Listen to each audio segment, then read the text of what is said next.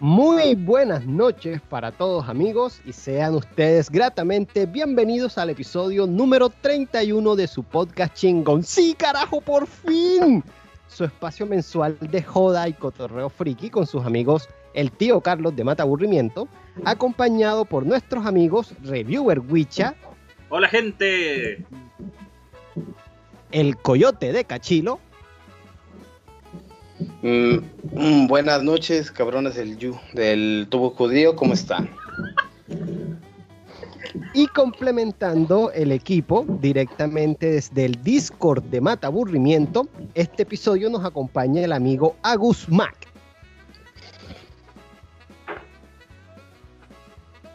Buena gente, ¿todo bien? Que están al pedo viendo este podcast. Vino del disco, yo pensé que venía de la casa de Libra. Yo dije algo. Ah, qué chiste tan bueno. Pero bueno, muy bien. Gracias por acompañarnos. Vale, qué chito, chito, dale. Bueno, muchísimas gracias.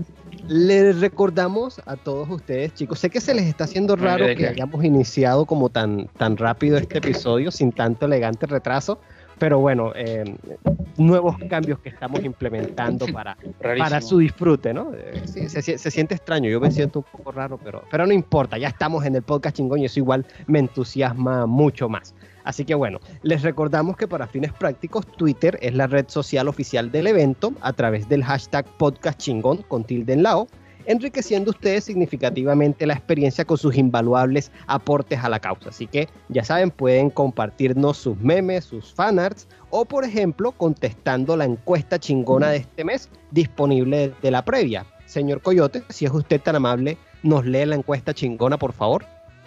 Claro que sí, dice hashtag encuesta chingona, hashtag podcast chingón.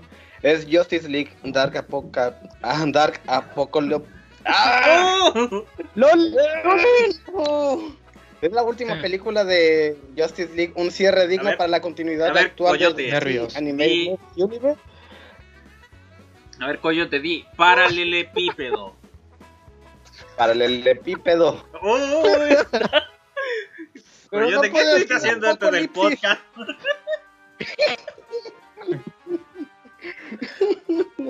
Pero bueno, ah, las opciones, Coyote. A ver, es Justice League Dark Apocalypse. un, cierre digno para la continuidad actual de DC Animated Movie Universe. Inciso A es Avengers Endgame del DC. Inciso B, se fueron por lo fácil. O inciso C, King Shark es un tiburón. Así que bueno, si aún no han contestado, eh, están a tiempo. Dentro de un rato estaremos revisando sus respuestas. Yo digo que es un rey. Por otro lado, y como nuestro flamante programa de beneficios, establecimos que para cada episodio el usuario que consiga hacer el primer comentario en el chat será destacado al inicio de cada programa.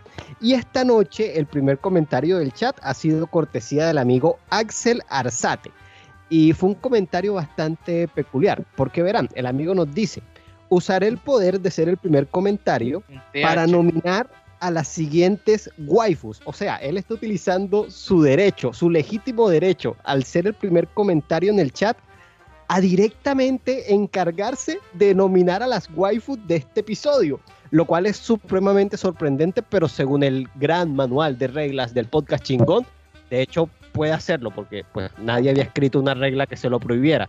Así que, eh, bueno, así las cosas, el amigo Axel Arzate ha propuesto cuáles van a ser las waifus que vamos a votar en este episodio.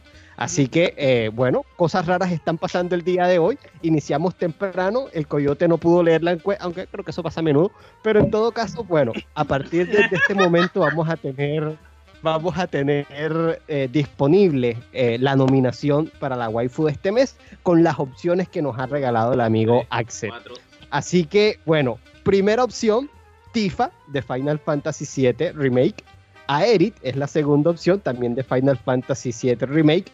Violet Evergarden, del anime y película homónimo. La cuarta opción es Ahsoka, de Star Wars. Y la quinta opción es Cloud en vestido, porque hay que incomodar a Carlos. ¡Maldito! Pero ¿saben qué es lo mejor de, esta, de, este mes? Cuando Claudia, a, Claudia. A la, waifu. Claudia. no, yo creo que lo único... Déjenme decir cuál es mi opinión. Que no importa quién gane, Carlos perdió. Pues, ¿qué te puedo decir? O sea, yo me considero afortunado porque dentro de esas opciones no está King Shark. Así que el hecho de que no aparezca King Shark como waifu la noche de hoy de por sí ya es ganancia. Así que en todo caso, amigo, ¿puedes modificar tu comentario? No, no lo puedo modificar. No, de hecho, no, no puede. De hecho, acabo de incluir aquí en las reglas que el primer comentario pues ya no puede nominar waifu. Eso fue algo único y, y porque digamos que vulneró el sistema que todavía no estaba escrito ni eso. Pero bueno, eh, Wicha, nos colaboras por favor con, con la encuesta para eh, pues, disponer inmediatamente las votaciones de la waifu.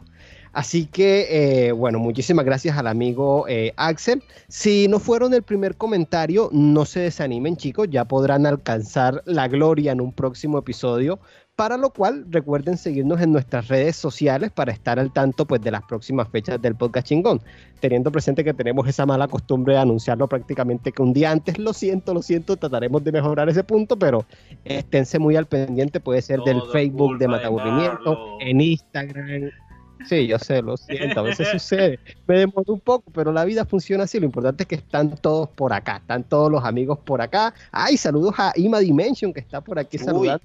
también. ¿cómo andas? Excelente, aquí el amigo Lucho Porras, Mari Valderas, en fin, están todos los chicos la noche. Tengo que eso, decir una cosa muy importante. Cuenta, cuenta. Yo estoy muy seguro que la mejor waifu es Claudia o Clau Trapito. Punto final. Eso lo van a decir las votaciones, aunque teniendo presente el antecedente de estos cabrones, pero bueno, ya eso lo estaremos viendo, lo estaremos Ponga revisando. comentarios, King Shark. King Shark. Bueno, antes de continuar, eh, el amigo. Sí, seguramente hasta alguno da el chiste de King Shark. Antes de continuar, el amigo Gus Treviño pidió un saludo en la publicación del anuncio de este episodio. Así que al compadre Gus Treviño, un saludo con toda la buena onda de parte de tus amigos aquí del podcast Chingout. Así que bueno, eh, los que tengan en estos momentos, chicos, bebidas espirituosas en la mano, eh, es digamos el momento. Ah, qué bien. Brindo por otra noche de joda y camaradería friki aquí en su podcast chingón. Así que eh, a nombre suyo, salud. Salud. Ay, qué rico cerveza. Pero bueno. Em, Salud. Seguimos, chicos. ¿Qué están bebiendo, amigos? Yo estoy tomando Club Colombia Negra, estría de cervecería colombiana, la mejor cerveza que tenemos en Colombia, según yo, de publicidad apagada, pero lo que sea, es muy buena. La cerveza negra me encanta. Chin. Muy buena elección. Yo estoy tomando una Martens me costó unos 75 centavos, por así decirlo. Estaba en oferta, así que wow. Eh, ¿Quién más? ¿Quién más anda bebiendo? El amigo Claudio Carrón dice cerveza. Nada. Perfecto. Así que bueno, em, ya habiendo hecho todas las presentaciones, creo que podemos iniciar propiamente el programa del día de hoy. Y como les comentaba, pues seguimos en cuarentena y el COVID sigue causando estragos. Así que aquí en su podcast chingón, el recuento de cadáveres, digo, digo, de eventos cancelados. Y es que, eh, dadas las circunstancias y atendiendo todas las recomendaciones por parte de la Organización Mundial de la Salud y con todo el tema de, de la sana distancia que debemos tener, pues bueno, la gran mayoría, si no es que todos los eventos que esperábamos con muchas ganas los que digamos que nos movemos en esta onda de, de friki y de videojuegos y de películas. Tenemos un problema con las candidatas. Ah, ¿verdad? No, se pueden cinco. se pueden cuatro. Así que Axel, di ¿a quién pueden cuatro. Yo propongo quitar a Cloud. Yo propongo quitar a Cloud. Sí. Yo propongo quitar a Cloud. Sí, no valen los dejen a bueno, está a Cloud, pero pongan aquí a Cloud. Lo siento, Axel, no fuimos nosotros, el sistema funciona así, no lo hemos inventado nosotros, culpa de Twitter, pero bueno, qué, qué bueno tener un, eh, una nominación de waifu sin trapos ni, ni cosas raras. Pero pueden parecer Kinchap.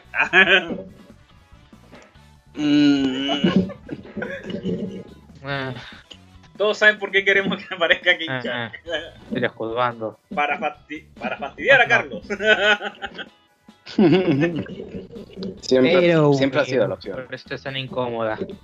Wicha, ¿qué sueño guajiro? ¿Qué sueño guajiro?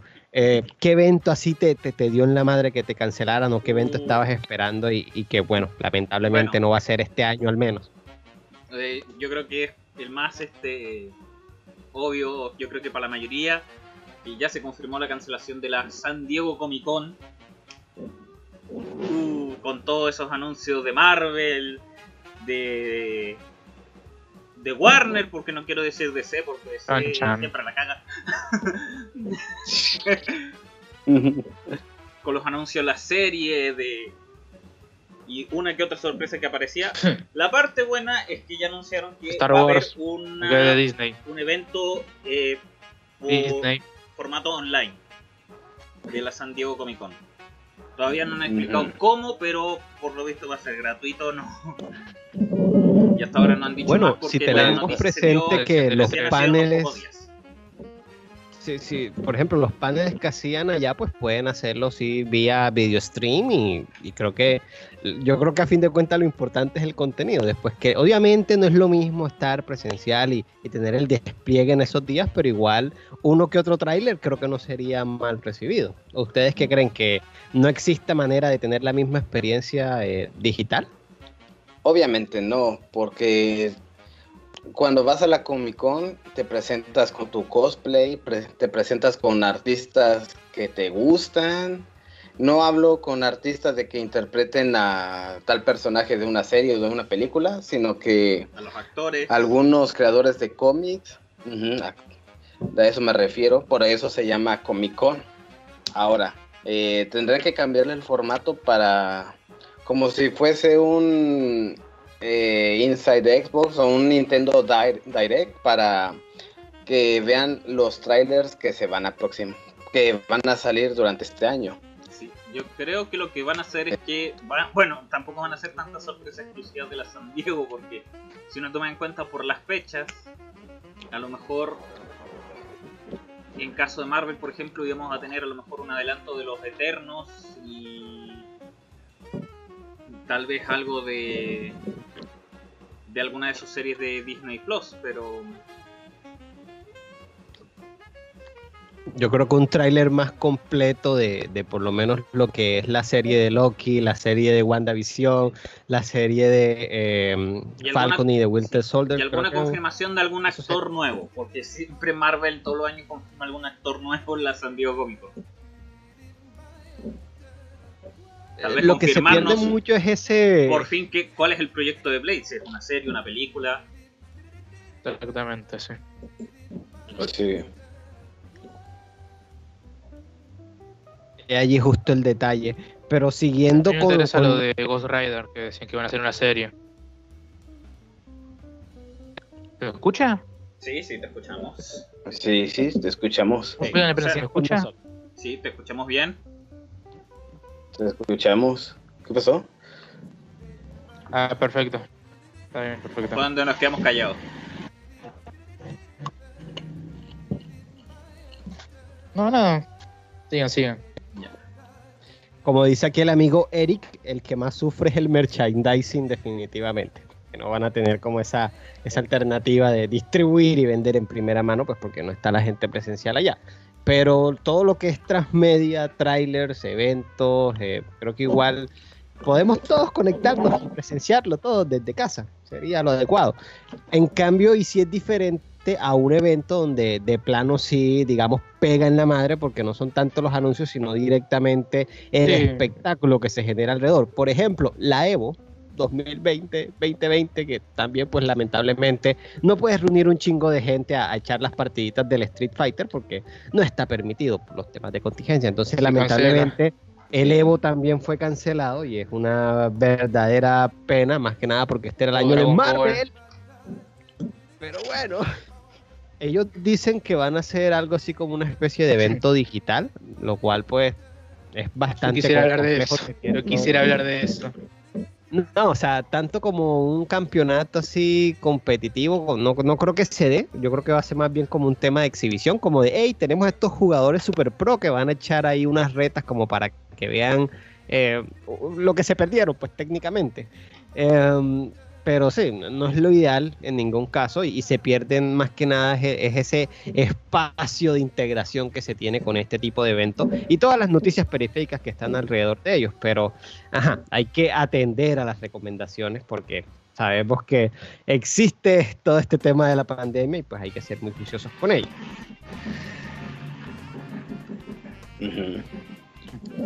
Bien, ¿algo más que comentar sobre las cancelaciones?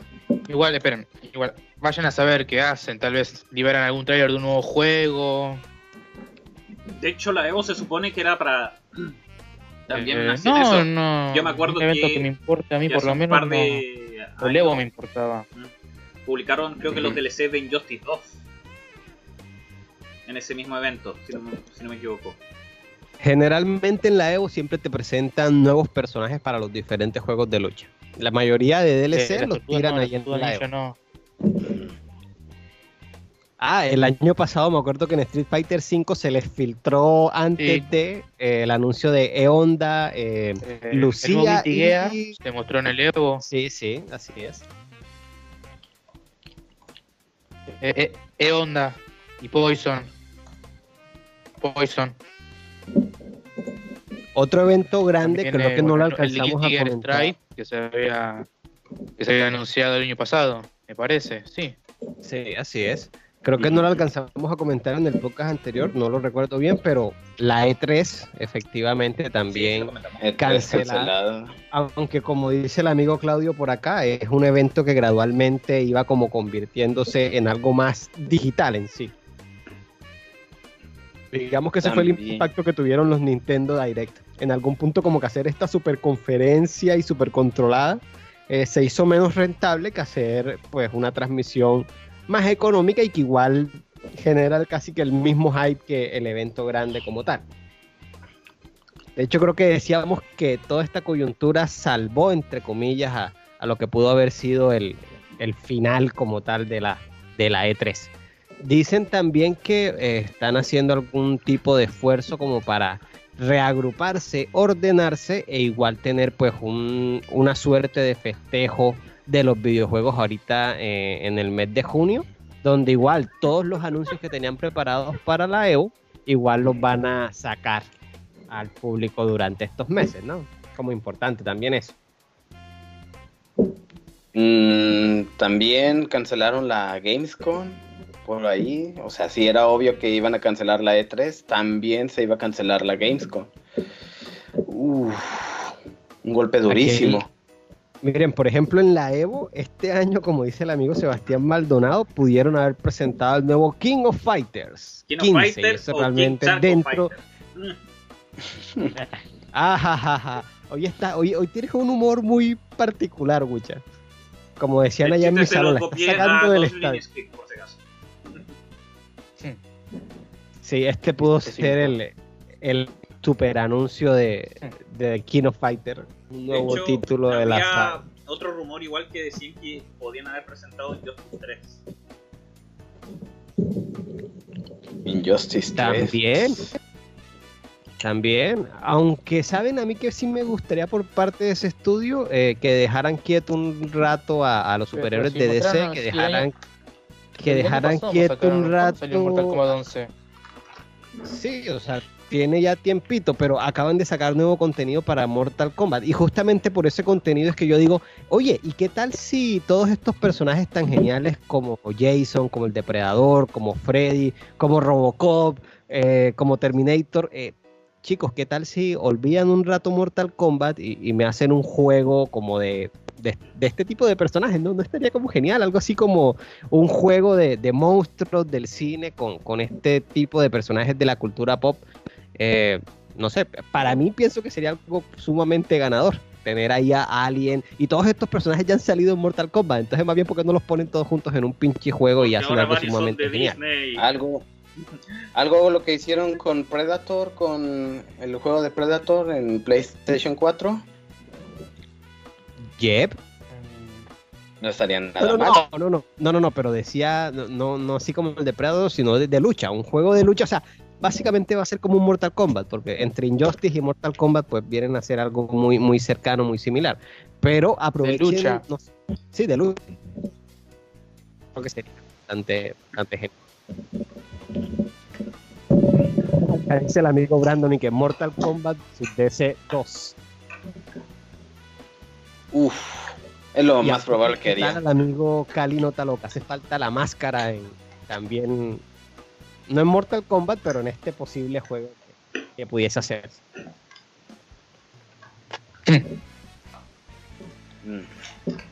Sí. Oigan, Eh, chicos, Pero Amigo créeme, lo veo difícil. Carlos. Styles. Acá, acá hay uno que está, un LM Stiles, está comentando porque ya existe Terror, Terror Dome. Ya yo he jugado el Terror Dome, eh, pero es que obviamente no me estás comparando un juego, eh, digamos, de, de fans, aunque tiene, tiene lo suyo, ya con la producción AAA que viene siendo eh, Mortal Kombat. Entonces, yo digo, listo, el Terror Dome está, está coqueto, está bien, pero obviamente preferiría tener los modelos que vemos en los juegos de, de Mortal Kombat con estos personajes como invitados. Creo que yo creo que eh, ya, ya han tenido a los personajes, ya los han desarrollado, ya les dieron estilos de lucha, eh, de alguna manera se consiguieron las licencias. Bueno, sepáralo de Mortal Kombat y que dejen de ser invitados especiales y hagan un pinche juego con todos esos invitados especiales. Yo pagaría por eso. Muchos dineros.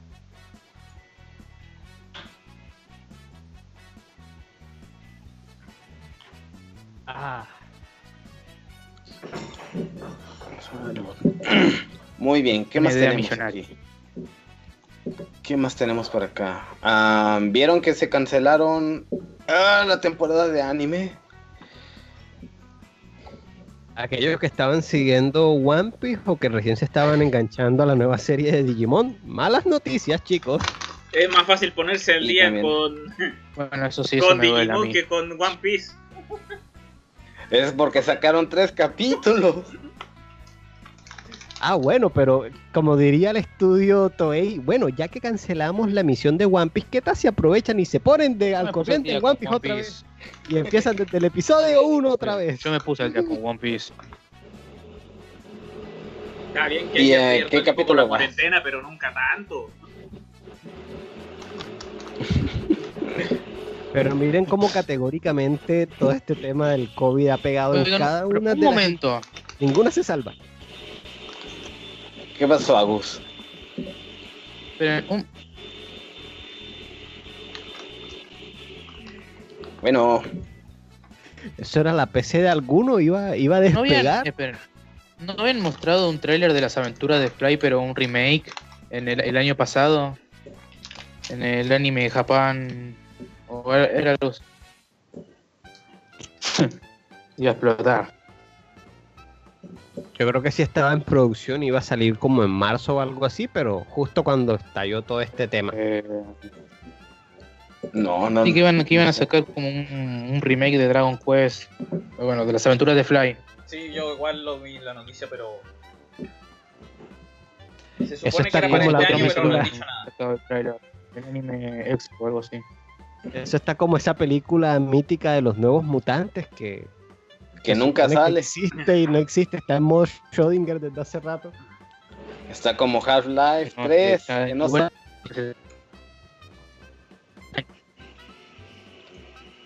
Dice por acá el amigo Ghostly Cry, me quedé sin el cabeza de pistola esta temporada. Nunca existió. Jamás existieron nuevos mutantes. ¿no? Y Es una farsa. hasta Pokémon paró también. Sí. Justo un episodio antes que iba a pelear Ah, con sí. Mega Lucario de nuevo. No gusto. Pero hey, chicos, buenas noticias. Trigger sacó un nuevo anime. ¡De furros! Y- mala- eso es lo peor. Malas noticias. Ah, cierto. Dice por aquí De que, que se furros. está haciendo un licuadito. LOL. A ver, de- creo que es la PC. Mucho poder. Bueno, hablando de este de, de los nuevos mutantes, está No, no. ya casi un hecho de que los quieren este, tirar a streaming. Y de hecho ese es otro tema sumamente interesante y daño colateral que ha traído el tema de- del coronavirus y el, y el COVID, porque hay algunas películas que, pues viendo el panorama, ya directamente quieren hacer el salto a nuestros televisores en los diferentes servicios de streaming. Eh, de hecho creo que la película de Scooby-Doo es el caso que ya no va a tener este estreno en cine, sino que pues ya va a estar a disposición a través de estos medios digitales. Y creo que así como vamos, muchas más películas se van a montar también en ese, eh, en ese mismo sistema de negocio. venía digamos. jodiendo de que hablara. Entre eso salió este Cinépolis de Click, una cosa así creo que fue. Y decir, Ah, sí. Sí, sí, en México ya sa- eh, hace rato que estaba la aplicación Cinepolis Click, que podías ver las películas que ya apenas estaban saliendo en la computadora por una mueca cantidad. Es una opción y una manera para contemplar los dineros que se están dejando perder en la industria multimillonaria de Hollywood. Eh, pero claro, también si tienes una película super blockbuster mega taquillera como, no sé, por Black eso Widow, espero que lo suban en alguna página. se corre ese riesgo completamente de que los corsarios internautas hagan de las suyas. Tan, tan,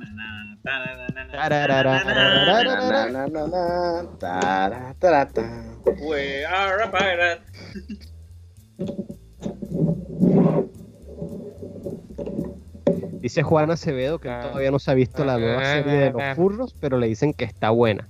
Y es que eh, el estudio que la hace, pues es un estudio que nos ha traído Cuidado, joyitas cuidado. como Tegen Topan Guren Lagan, eh, Kill la Kill, y, y, pues ya tú conoces ese estilo de, de animación tan rimbombante y locochón. Así que en ese sentido, pues sabes ya lo que puedes esperar de ese tipo de producción.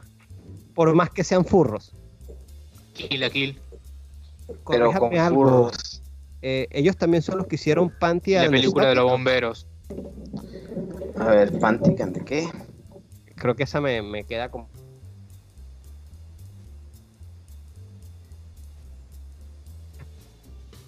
No te sé decir ahora sí. Dice el amigo Jack ¿Es Elías. Witch Academia? Veo que Sí, también. muchos hablan Sí, de. Shark. ¿Por qué lo ¿De la mencionan brujita ese, ese, ese estudio no lo hizo? Sí, también No. creo que es de... Sí, no. También lo hizo, sí. Tiene todo el estilo de animación. Sí, sí, sí, también lo hizo, creo. A ver, Wikipedia, Mm. ayúdame. Carlos, Carlos. Eh, Panty and Stocking, sí, también lo hizo Trigger. En efecto. Entonces, si, si ven una constante en todas estas producciones, esa es la magia de- del estudio y que esta nueva obra, pues muy seguramente también trae consigo. Así que Sí, eso es como un parte de calidad. Eh, lo busqué, este Little Witch Academia también es de Trigger. Perfecto, las brujitas dominan el mundo. Dice el amigo Brando y que qué personajes quisieran ver en un posible Injustice 3. A él le gustaría ver a Killer Croc. Y creo que así como vamos, creo que también quisiéramos a King Shark. ¿Quién Rayo, me robaste el chiste. Eh, y en la película de los bomberos. No, ¿sabes a quién quisiera ver? A los hermanos fantásticos. ¡Uh, sí! Ya no hay Ah, excusa para no poner. Eh, no, yo quisiera. Yo no. como un solo personaje. No hay excusa para, Yo, no, yo poner quisiera a, a Static, a Static Shock. O también. No eh, Yo tengo una pregunta. eh, ¿Static Shock es el mismo Black Lightning o son dos No. personajes distintos? Son diferentes. ¿No viste en Justice este, la tercera temporada de Justice? Eh, no. Scooby-Doo. Black Lightning Ah, Shaggy y ahí Scooby. es mentor de Static. Son, son diferentes. Sí. Eh, John Justice. A ver, espera, de. ¿Quién no ha salido? Es el amigo Rolando Bustos, el Batman que ríe. Mm. Podría ser, pero. No, sí, está chido. Un personaje lo suficientemente único. Sí, la verdad es que sí. A No sería como estoy un pensando Joker, entre ¿no? la tremenda lista de, de personajes de por- Me el ancho de banda me va a explotar. me vienen todos los nombres a la cabeza. Buster Gold creo que no ha estado, ¿cierto? Negativo. No. Podría ser Buster Gold. Y. Ya mejora los hermanos fantásticos. Eso No. estaría muy loco. Plastic Man no ha estado En- tampoco, ¿cierto? Plastic Man no ha estado. No, sí. también podría ser. Que King Shark es un tiburón. LOL. King Eh, Shark es oye, un este. Carlos, ¿cuánto tiempo le pongo en la encuesta? Dos horas. Ya. Así que vayan y voten rápido, que solo tienen dos horas para escoger a la waifu de este episodio. Dice por acá Oye. el amigo Hachio. Carlos, Dati, la esposa de Saiko, que no es Camilo con peluca, está streameando en Twitch varios animes, eh, incluidos pues los de Yoyo y los animes de Furro que estaban mencionando ahorita. Oh, le perdono de yoyos. Pero el furro.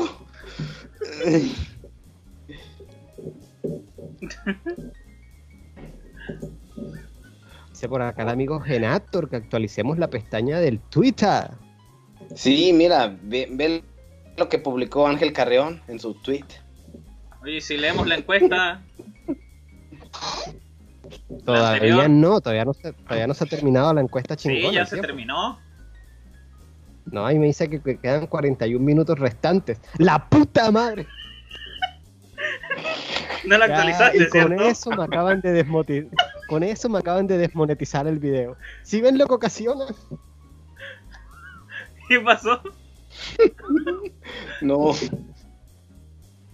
Nada, nada, continúan con lo suyo.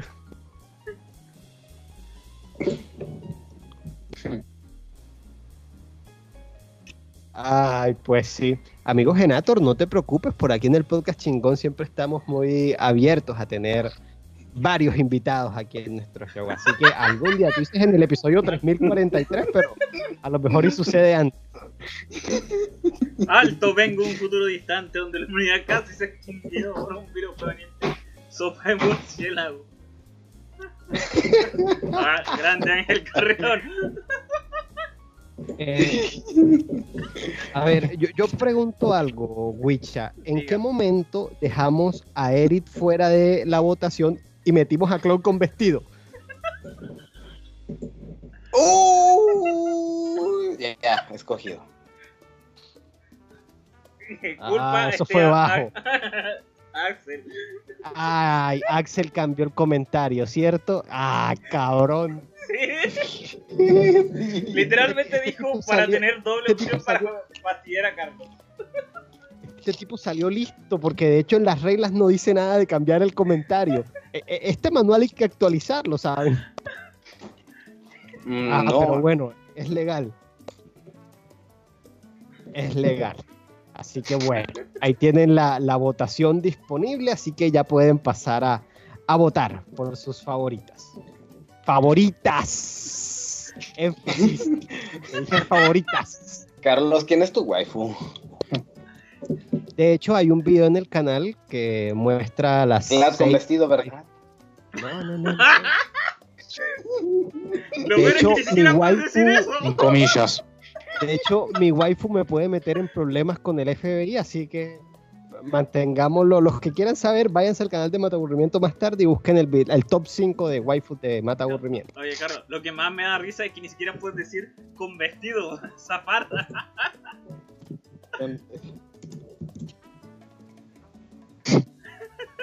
Sí, sí hay un manual o está, bueno, de hecho es un pequeño librito aquí que dice las reglas definitivas del podcast chingón para que no pasen chingaderas y terminemos votando a Cloud con vestido. En la... Sí, el nombre es un poco largo, lo estamos editando todavía, pero sí, aquí tenemos las reglas de qué puede pasar y qué no puede pasar en el podcast chingón. Aquí, por ejemplo, el capítulo 1 dice, al iniciar cada programa, activar las trampas antinico.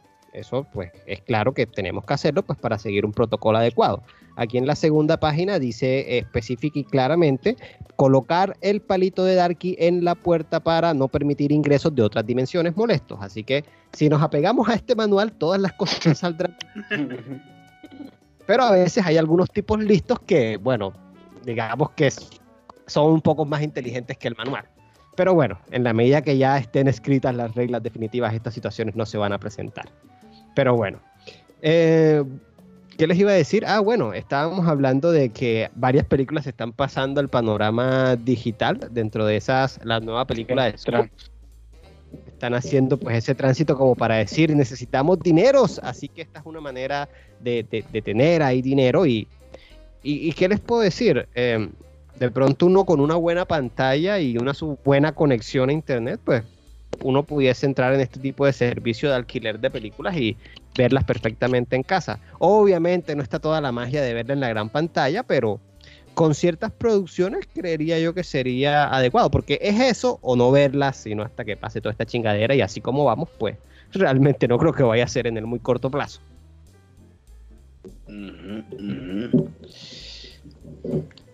Y vamos a ver.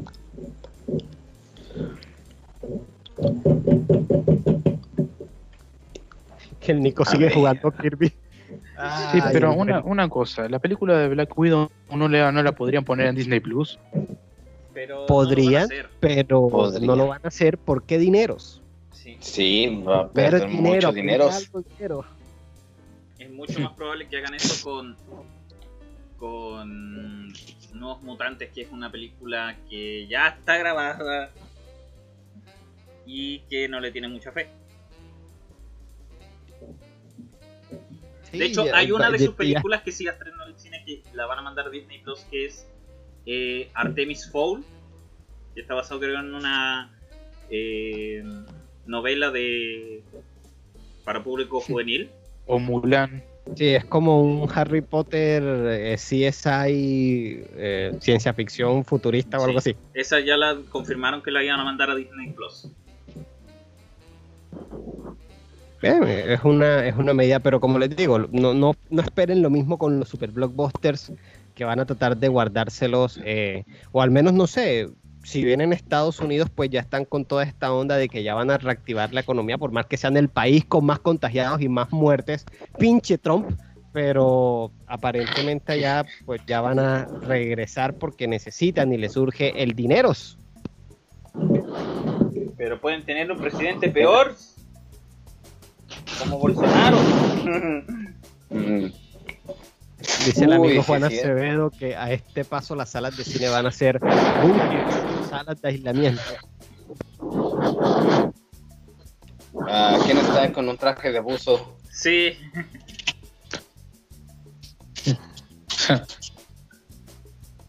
Dice Lucho Porras que Nuevos Mutantes no puede ir a Disney Plus porque HBO tiene los derechos. Y eso fue un trato desde la Fox antes de que la comprara Disney. Así que quita tus manos de ahí, Disney. Qué movida.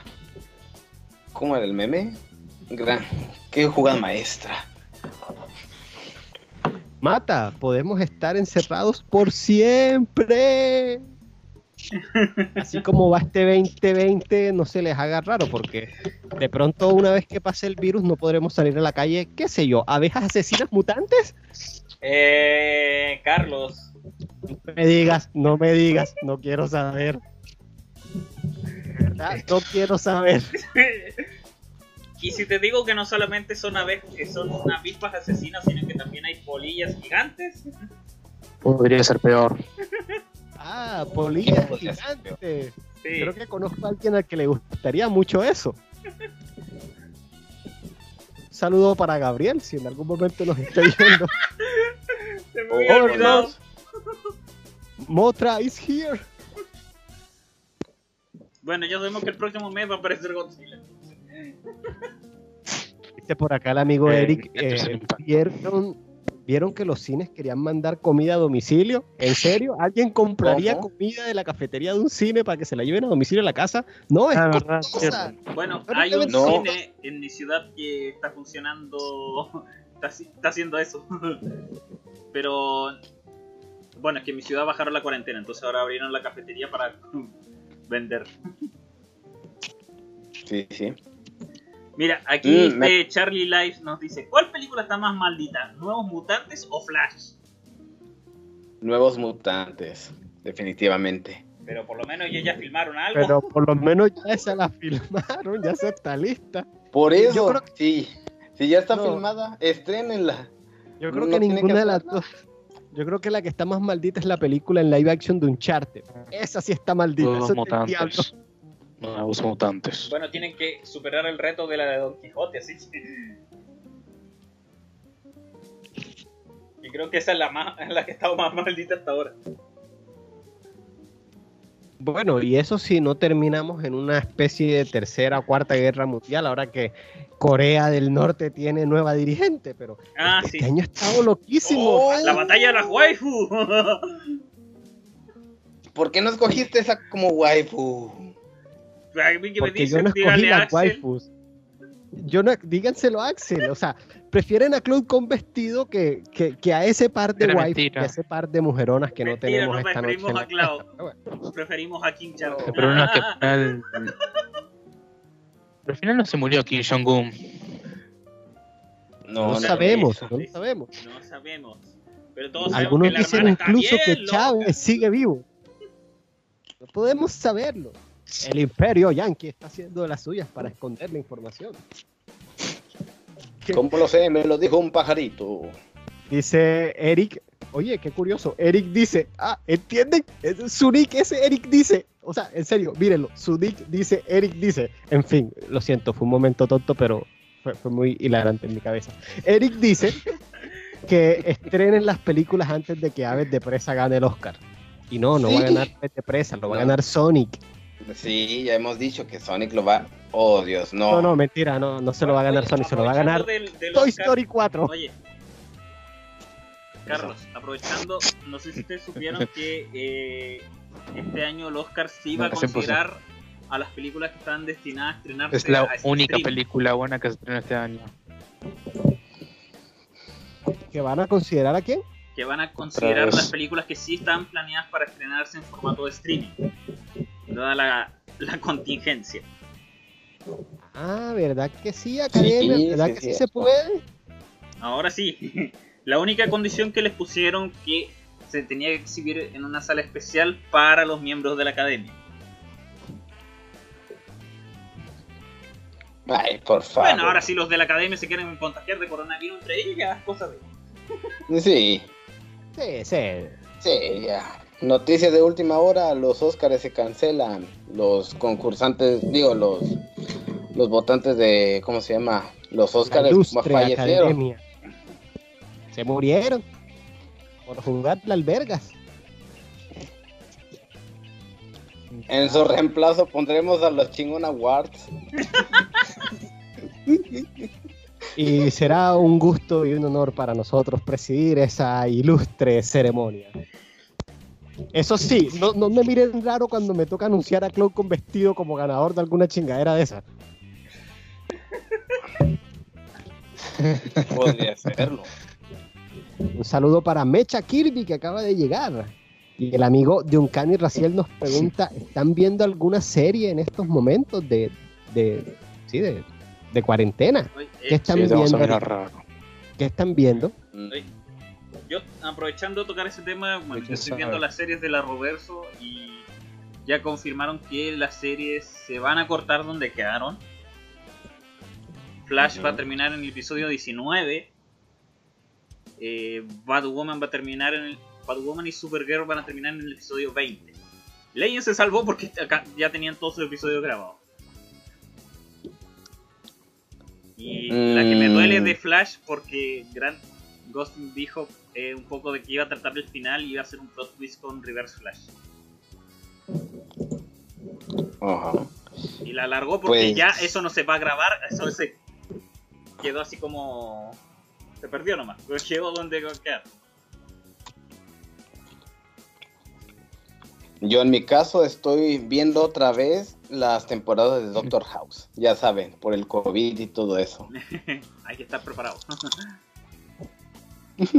sí. De, de hecho, hablando de cosas de ver nuevamente, yo me puse a ver Los Caballeros del Zodiaco. Me faltan dos episodios para terminarme la, la serie original. Al Y menos me no vi estás Full viendo la Metal de Netflix. me la vi. ¡Eh! Tanto que me Esa- huearon en el episodio pasado, me, la, me vi la, la Brotherhood. Bien, bien, Wicha, bien. Oye, Carlos, ¿y tú te viste Boy al final o no? Bueno, sí, me estoy viendo Bojack Horseman, efectivamente. Y, y bueno, eh, ah, ustedes saben cuál era mi postura sobre esa serie en un inicio eh, y puedo, digamos, Bueno, confesarles sí. que ha ido cambiando en el transcurso de, de las temporadas. Te lo Así dije, que, te lo dije. eh, sí, sí, tenías razón, Wicha, y también ahí en la caja de comentarios tenían razón, que, que les- que hay que reconocerlo.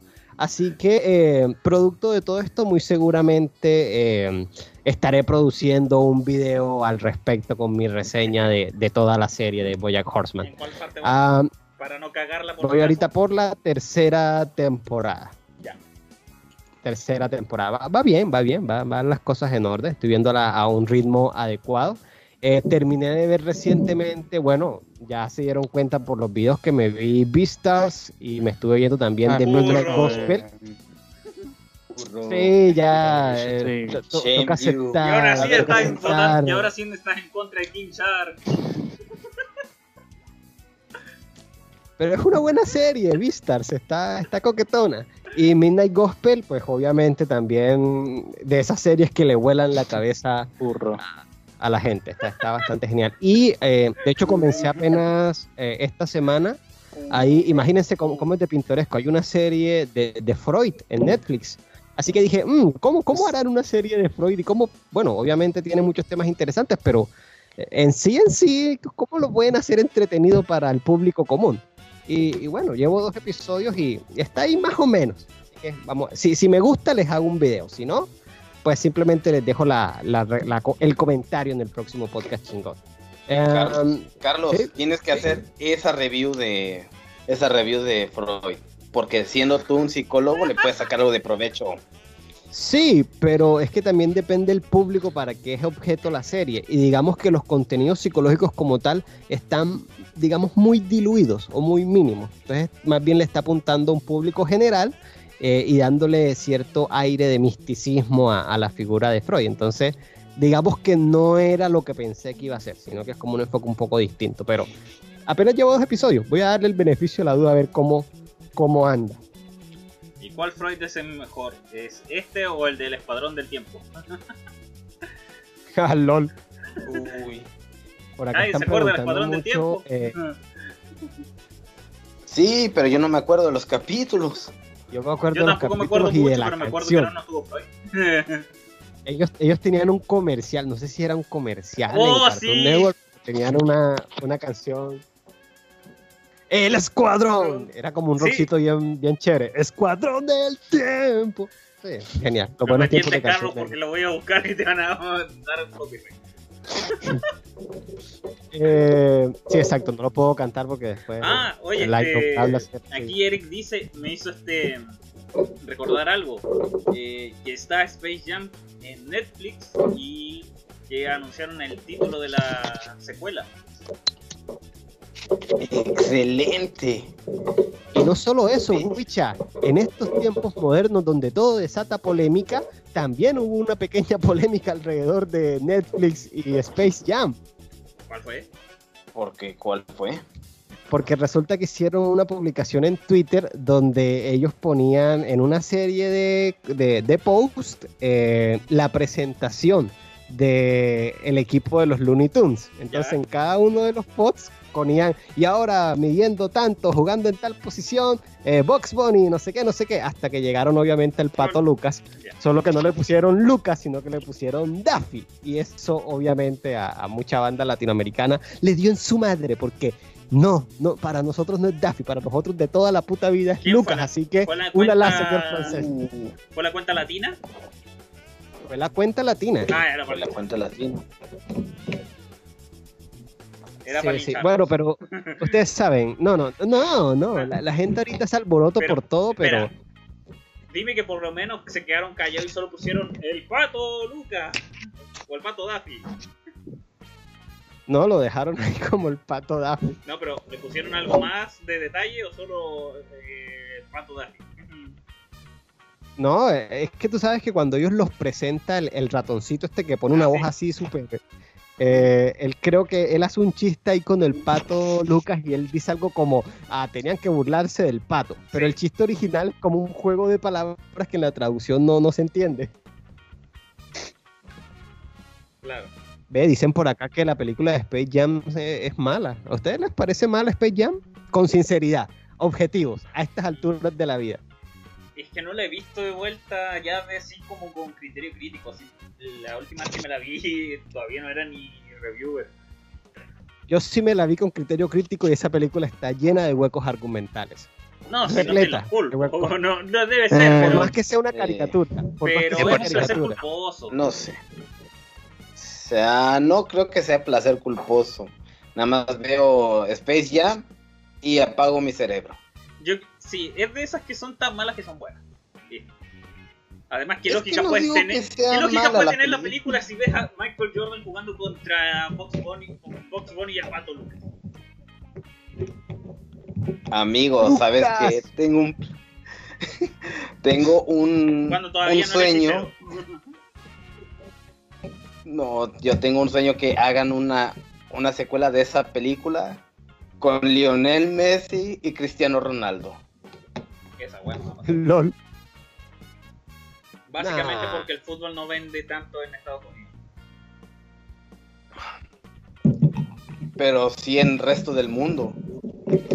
Pero Yankee, Pero bueno, América. Es un sueño guajiro. Sí. Y si llegara a hacer eso, Sí. lo harían con las futbolistas. Porque el fútbol femenino no, sí vende en. Estados Unidos. A diferencia del resto del mundo. Bueno, pero no me van a negar que es una película divertida. Sí. Ah, Sí, es divertida. Sí. No, fíjense que ahora yo de grande es que me doy cuenta que eh, el Marvin el marciano es el árbitro porque eh, es de Marte y, y es un Looney Tunes, así que técnicamente se, eh, podría decir entre comillas que era imparcial en esa situación. Sí. Pero son Sí. detalles, detalles que uno no, no nota en el momento. Yo esa referencia de San Bigotes y Elmer Gruñón en su primera vez pensé que eran los hombres de negro. Yo también. Pero ya cuando... Sí. Y hasta que vi Pulp Fiction y dije, ah, entonces sí eran ellos. Ah, pero la, la música daba la pista. Es que no había visto Pero que en Pulp esa época Fiction cuando se antes. estrenó, éramos niños. Sí. Éramos niños, no podíamos ver eso. O de hecho no le podíamos ver. No sé. Y como siempre aquí el amigo Abogamer con sus comentarios. eh, yo vi el cómic porno de Space Jam y me gustó. What? What? What? Say what? Sí. A ver. Pasa el link, digo. ah, vaya. What? Juan Acevedo dice, gracias a esa película nacieron muchos furros. Uy, sí es cierto. Oh, sí. Lola Bonnie es el paso uno de, en tu vida de furro. Yo me pregunto si ahora en las secuelas se incluyen a Lola Bonnie, ¿tendrá la personalidad de la película, la personalidad con grandes comillas, de la película anterior o la personalidad que le pusieron en el show de los Cuidado, Wicha, porque esos comentarios pueden herir susceptibilidades. Sí, porque personalidad, abre unas grandes comillas. La de los nuevos Looney Tunes es molesta. Sí. Yo la sentí molesta. normal. No, es, es molesta, no, Sí, no sexy y, y retadora. la película. No me digas muñeca. Asuma está muy sorprendida de que exista un cómic no por The Space Jam. Es internet. Recuerda las reglas del internet. sí, sí Si existe, existe, hay, hay no por de ello. Hay de esa regla. A ver, vamos a ver. No. Space Jam. ta, ta, ta, ta. Regla 34. No, Oh, no googlees eso, va a ser No. horrible. Horrible. Te lo advertimos. ¡No! Borrar, borrar, borrar, borrar. Borrar historial. Formatear computador.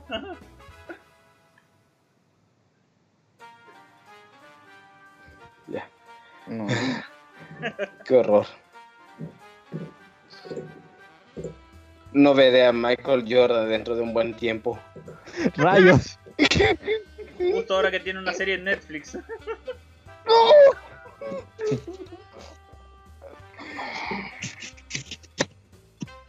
Muy bien, ¿qué más tenemos, amigos? Oye, hay algo de lo que no hemos hablado toda la noche y eso que este tema en la encuesta de... De hecho, justamente íbamos para allá, Wicha. Sé que te mueres de ganas. ¡Maldito! Pero que el coyote diga el nombre. No, Que Coyote diga el nombre. Adelante, Coyote. ¿Por qué no presentas tú la siguiente sección? ¿De qué vamos a hablar ahora? Ah, podemos hablar de coronavirus. Ah, ya lo hablamos. Volveremos a. Ah, ya sé. Sí. Del nuevo lo de PlayStation. No, vamos a hablar de una película animada. Vamos, criatura, tú puedes. De, eh, Jus- de Justice League Dark Apocalypse. Ah, Ahí está. De Justice League Dark Apocalypse. Bien, bien. Me gustó mucho. Bien. Es que ¿quién le pone Apocali- Apocalypse? Pues así se No, llama el así se llama el planeta Apocalypse. Darkseid. Un momento. Darkseid. Eso me recuerda a algo. Rayos. Entre menos gente lo recuerde, mejor. Yo me acordé. ¿Qué pasó? En fin, King Shark es un tiburón.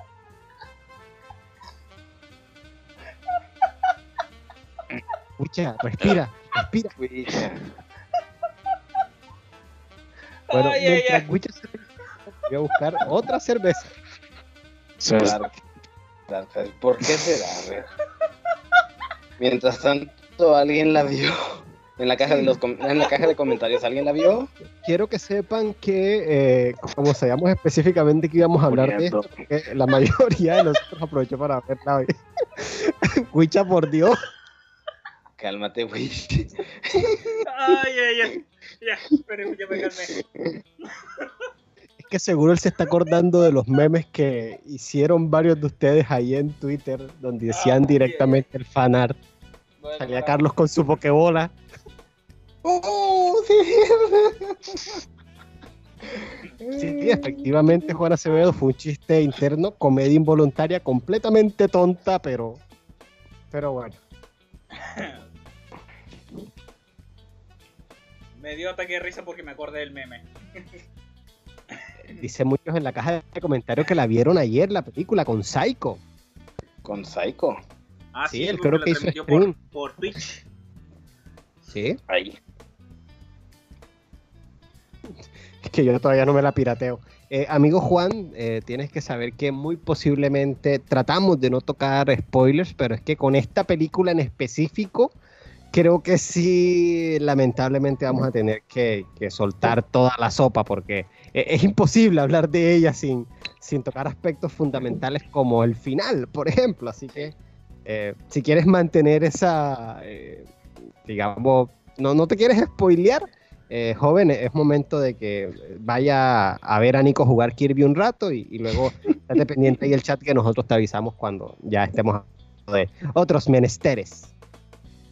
Ah. Ahora bien, los que ya se la vieron, pónganse cómodos y búsquense otra cerveza. Carlos, ya me acordé. Darkseid. ¿Para qué me tenías que hacer recordar? Eh, partes, parte 6 de JoJo's Justice League. Ya, Aún no empezamos con eso. comienzo yo. O espero Va- que vuelva vamos en orden. vamos no, no, no, no. Vamos en orden. Creo que podemos ir comentando y, o sea, de entrada yo puedo decir que no es una película perfecta. No, No, lo es. no, no es. No, Entonces, no. Creo que podemos ir hablando de las cosas, lo que hizo bien y luego hablemos de lo que hizo no tan bien. Creo que sería así adecuado. Si quieres, comienza tu Witcher. Ya parto porque por lo bueno, por lo malo, por lo neutro. Por lo bueno, vamos a arrancar con las cosas buenas. A ver, por lo bueno. A ver, estoy tratando de pensar cómo hacer lo menos spoiler posible, pero. Ya estaban avisados todos, así que. Mira, o sea, la película en sí es entretenida. No vamos, vamos con cosas. Es entretenida. eh, algo bueno es que, a pesar de que se supone que es el final de todo este universo animado de las películas de DC que empezaron con Flashpoint, eh, no necesitas tanto eh, ver las películas anteriores. Sí, el verlas te ayuda harto a ver la evolución de los personajes. Por ejemplo, por darles el caso eh, de Demian, que en la primera película que él aparece eh, intenta matar a Nightwing con un sable ninja y en esta película sufre cuando eh, Suéltala, hombre, suéltala. sufre cuando este, lo ve este, morir por intentar salvarlo y de hecho y lo llama su hermano. Incluso después hace lo que no debería de hacer y utiliza el pozo de Lázaro para intentar traerlo de vuelta, lo cual pues no funciona muy bien que digamos. Y otro igual que Hubieran aprovecha- desarrollado más eso. sí, Es que ese es uno de los primeros fallos, se puede decir, de la película. Es que no es un fallo en sí, porque es que también hay que entender que eh, el concepto como tal, el planteamiento general, pues daba para muchísimo desarrollo que en la escasa duración de la película, pues muchas cosas pues no, no, se, pudiese- no se pudieron profundizar demasiado. Eso es cierto. Y también está el hecho de que parecía o dio la impresión, y yo creo que eso lo comentaba con Wicha eh, esta tarde apenas terminé de ver la película, yo me pinto a los guionistas de la película así como que, ¿y este personaje quién es? ¿Lo podemos matar? ¿Sí? Eh, eh, sí, llegabas casi hasta ese punto. sí. Y digamos que ellos trataron de hacer, o sea, hay que tener el contexto. Y el contexto es que esto fue casi como el universo cinemático de Marvel. Y es que fue un viaje de casi, ¿qué? 15, 16 películas a lo largo de 6 años. Creo que la primera es del 2013 o 2014, no me acuerdo. Pero son casi 15 películas o 16 películas en las cuales pues fueron como entretejiendo este eh, universo, cine- universo animado en este caso. Y como bien apunta Wicha, en las primeras películas donde apareció Damian, que fue la película esta, la del hijo de Batman, que de hecho es una película malísima que tiene Literal escenas muy estúpidas una- con una ninjas. Sí, literalmente Uy, fue una década. partió- En la esa película- se estrenó, el, que fue Flashpoint, se estrenó en 2011. Ah, no, perdón, 2003. Ah, pero yo las estoy contando no desde Flashpoint, sino Pero desde... Flashpoint eh, es el inicio. Eh, no, técnicamente la de Flash es el final para el reinicio de esta fase nueva. Para mí la primera es la primera de Justice League, cuando ellos se juntan y ataca a Darkseid por primera vez. Esa, Justice League War. Eh, entonces, bueno, hemos podido ver la evolución de ciertos personajes, cómo es su vínculo y su relación, y creo que lo más chévere es llegar a esta última película y entender el contexto. Por ejemplo, esta afinidad de Raven con Robin, eh, Batman, pues siendo Batman, o sea, me encanta eso de que Batman siempre tiene un plan. eh, o sea, aunque no haya plan, él tiene un plan. Es el Sí. puto Batman. Sí, a mí Eh, me causa muchas- gracia. Me causó eh, gracia en ese este eh, cuando Constantine le cuentan el plan de Batman. Dice, "Sí, ya, espera, estoy pensando. Pero aún te odio. Aún te odio, sigo Sí, molesto sí. contigo, pero. Aún te- Ah, bueno, y, y Constantine, eh, yo creo, o sea, yo me atrevo a Ryan decir- nació para ser ah. Constantine. Sí, sí, eh, empezando por ahí, pero también me atrevo a decir que de la gran mayoría de interpretaciones que tiene este personaje, dejando de lado al Constantine más anciano que aparece en los cómics, eh, eh, eh, yo creo que este es un Constantine eh, en su máxima expresión, porque no, o sea, es un Constantine luminoso, cuando el personaje generalmente es más sucio y más bastardo, y, y realmente eh, hasta cierto punto en esta circunstancia Constantine hubiese escapado, no porque tuviese un hechizo, porque fuese un pan de Batman, el cabrón se hubiese escapado. Y si leen los cómics de la Liga de la Justicia Oscura, eh, el final del cómic, el verdadero Constantine está en un rollo completamente distinto y es un mambo místico el que realmente termina apoyando al final. Pero en fin, eh, disculpa que te haya cortado el rollo un Sí. poco, Wicha, estabas hablando, tú lo siento. Continúa, por favor. Ya. Mm, Dale nomás. Otra cosa que igual yo siento que aprovecharon es el tema de la clasificación para adultos, que eh, en cuanto al tema de violencia, no solamente en cuanto a escenas subiditas de tono, como veíamos antes en otras películas, por ejemplo, por, por Starfire, sobre todo, que lo hicieron harto en las películas Los Titanes, o con, la, o con Batman Horse con el tema Gatúbela, sino que aquí fue este violencia 100% gráfica. Y antes que dice, no, que para qué ver películas, este, para qué busca este ver este escenas gore de, de violencia. ¿tú crees que no has visto nada de eso en los cómics? O sea, ¿alguien se acuerda de la muerte de Jason Todd? ¿Alguien se acuerda cómo murió Ares en Marvel? Sin embargo, la violencia está bien y, lo explícito está bien, más que nada para el tono que tenía la película. Pero había unos momentos que ah. también tanta violencia, eh, había momentos que eran de plano muy ridículos, tengo que decirlo de esa manera. Eh, y muertes que estaban ahí como por el compromiso, porque no se ven qué hacer directamente con el personaje, como la muerte de Lady Shiva, que estaba también por ahí, o un policía ah, random. Esa, esa, muerte encontré Sí, es totalmente. O la muerte de Cheetah, por ejemplo. O sea. Eh, Algo también habría sido mejor que hubieran muerto al final con todo. Eh, y la inexplicable, el inexplicable protagonismo de, Harley Quinn, porque recordemos que los estos nuevos Parademons que tenían también eh, todo este mambo tipo Doomsday y eran extremadamente poderosos, eh, se cargaron a la Liga de la Justicia, pero luego vemos acá el Escuadrón Suicida pues reteniéndolos el tiempo, ay, que tengo armas de kriptonita. Sí, pero güey, sigue siendo muy poderosos como para que un tipo lanzando boomerang de kriptonita. ¿Y cuántos pinches boomerang de kriptonita? O sea, es un tipo con un boomerang. Es el mismo problema que tuve con el Escuadrón Suicida desde un principio, dejando a King Shark, soy un tiburón, por fuera, el resto es un tipo con un boomerang y Harley Quinn. La jodida Harley Quinn no tiene poderes. Tanto así que la vence en un combate cuerpo a cuerpo Luisa Lane, pero bueno, en fin. No, pero eh, hay una escena de esa muerte al final que me causó gracia que es de. Viene de King Shark. Cuando se despide de Capitán Boomerang. ah, sí, y yo soy oh, un boomerang. Fue un honor combatir contigo. ¡Están! Todo este tiempo pudiste hablar. Eso.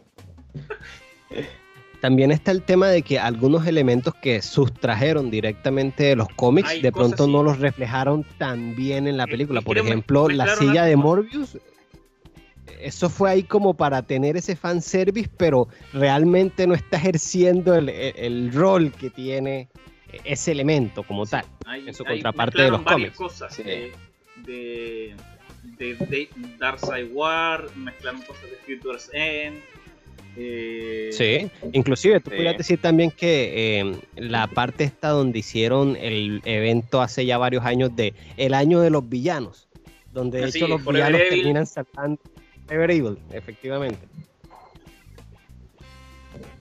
Porque en parte igual los villanos ayudaron a salvar el día. Mira, aquí en los comentarios el amigo Luis Small me dice la muerte de Bane. Fue tan oh. intrascendente que ni siquiera la recuerdo, güey. Lo comieron los Uy, sí, es cierto. Porque me acuerdo que Bane iba a sobrevivir. Me acuerdo una escena, por, ejemplo. Es más, por ejemplo, no entendí por qué si el plan era cargarse una de estas máquinas. Listo, mandamos al equipo A. ¿Quién lo compone? Ah, bueno, está Chazam, está Connor Kent y, bueno, son fuertes, ¿no?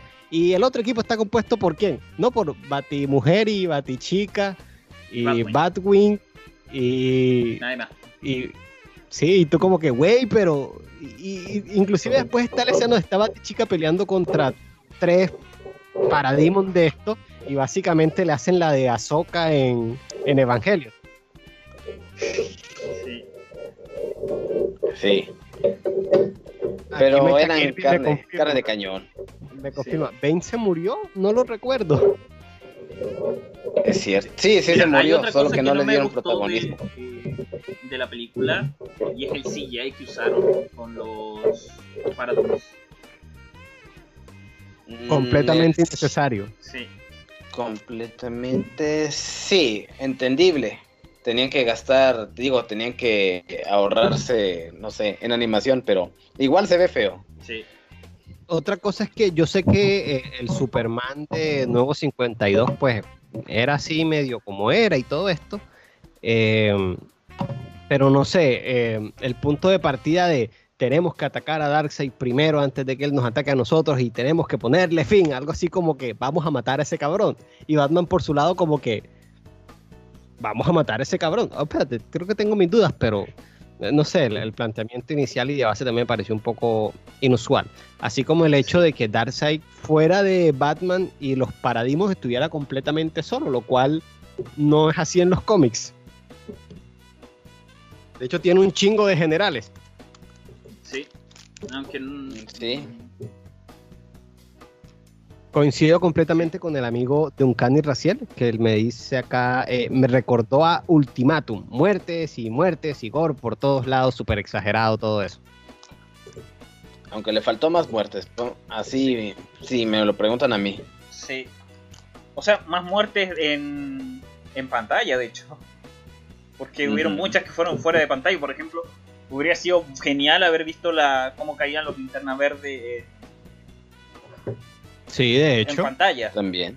Otra cosa que de pronto me, o sea, no entendí del todo, eh, bueno, sí entendí, o sea, entiendo cuál fue la idea.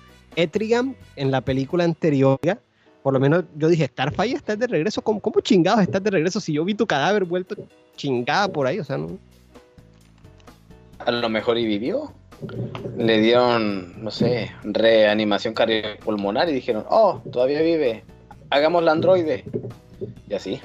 Dice Lucho Porras, la parte de Superman con ojos verdes y sin poderes, de hecho es sacado del Superman New 52 antes de morir en los cómics. Sí, es que esto fue una mezcolanza de, de cosas. Y saben, Eh, al final, al final, al final, eh, Trigon no, no tenía realmente ninguna razón objetiva para ponerse a pelear con Darkseid. No, Oye, Carlos, Carlos, mira, mira en Twitter lo que publicó Javier Zapata.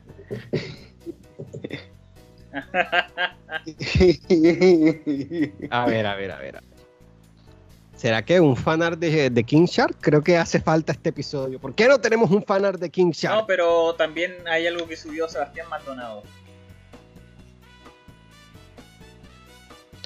Dice, Ah, ve, aquí la- está el, el clip del Escuadrón del Tiempo. Gracias al amigo Gideon Phantom. No, pero Oh, mira, no. mira el anterior, el que está más arriba. Ah. Aquí me encanta uno de, Zaragoza. Tantas waifus este mes y votan por un pinche tiburón. Entiendo, Zaragoza. Entiendo. Papi, ¿qué tú quieres? Ya llegó tu tiburón.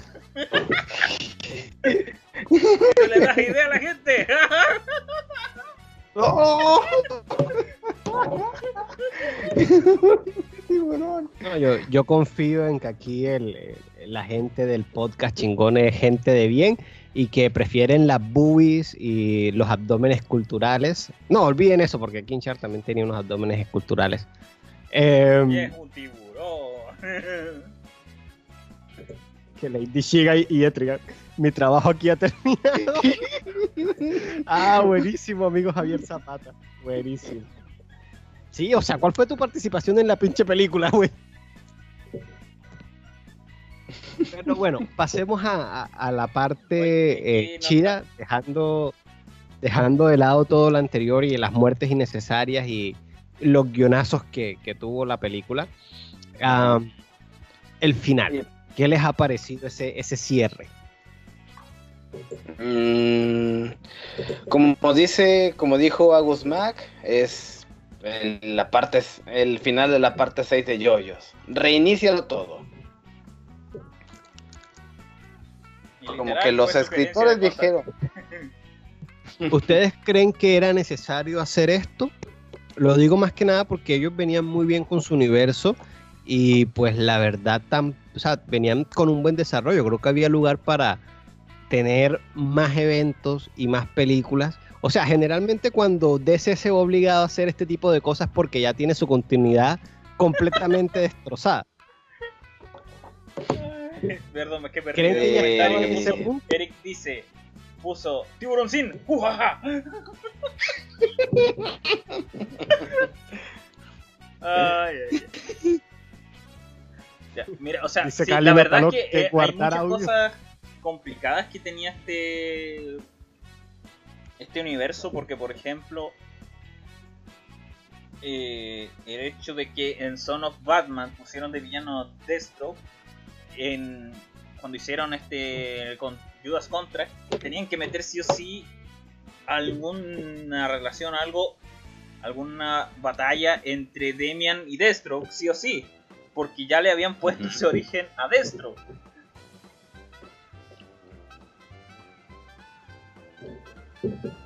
Sí. Entonces, sí o sí Eh. tenían que forzar esa esa conexión.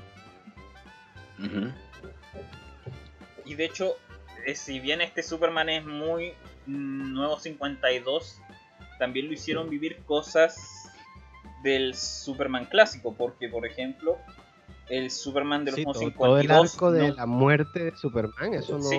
no, eso no lo vivió él. Exactamente. De hecho, en el cómic, en los nuevos 52, cuando el Superman de esa continuidad muere, el Superman clásico intenta ayudarlo. De hecho, va a la Fortaleza de la Soledad para buscar la tecnología y descubre que en esa realidad esa tecnología no existe. Así que, por tanto, el Superman de los nuevos 52 no puede revivir. De hecho. Sí.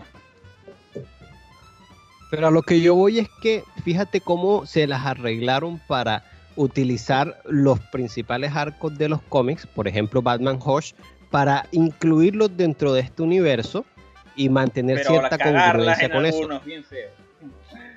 En algunos, sí, ciertamente. Como en Batman Eh, pero, pero aún así, eh, creo que todavía tenía lugar para otras historias o inclusive esta película, como bien dijo el amigo Coyote ahorita, eh, se sintió un poco superficial en el abordaje de cierta... Yo creo que esta película daba hasta para dos películas o algo así, o algo de pronto de un Sí. poco más de extensión Sí, porque el más. desarrollo se sintió jodidamente eh, rápido y o sea este tipo de, de tramas así de, de- de este tipo de nivel funcionan bien por ejemplo en lo que vimos en Injustice en los cómics que fueron varios cómics y también eran un De festival hecho- de fanservice y de personajes De pero hecho, el- ahora que lo mencionas, los cómics de Injustice igual son super gore. Son muy sí, gore. las también o sea, muertes. tienen, Sí. tienen, tienen bastante muerte. Nada más esta en la que le hacen la cazadora, que esta vieja la coge con el látigo de la, de la, la cuerda de la verdad y le parte el cuello. O sea, Ahí.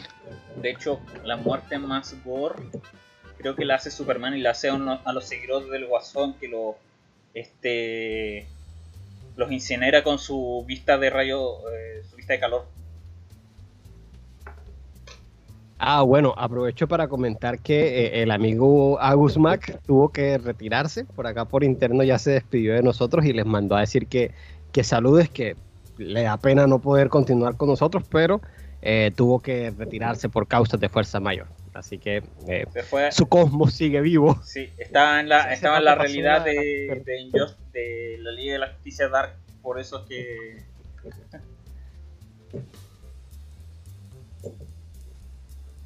pasó Sí, Dark yo soy un tiburón. Sí, tiburón. Pero sí, eh, yo por lo menos no había visto el panorama tan crítico para que esta película lo hiciera así de crítico y lo que es imperdonable, como dijo el coyote, todo pasa por fuera de cámara. Entonces la película comienza con, listo, vamos a ir a atacar a Darkseid. Y luego no te muestran, te pones un letrero que dice dos años después y ya todo se fue al nabo.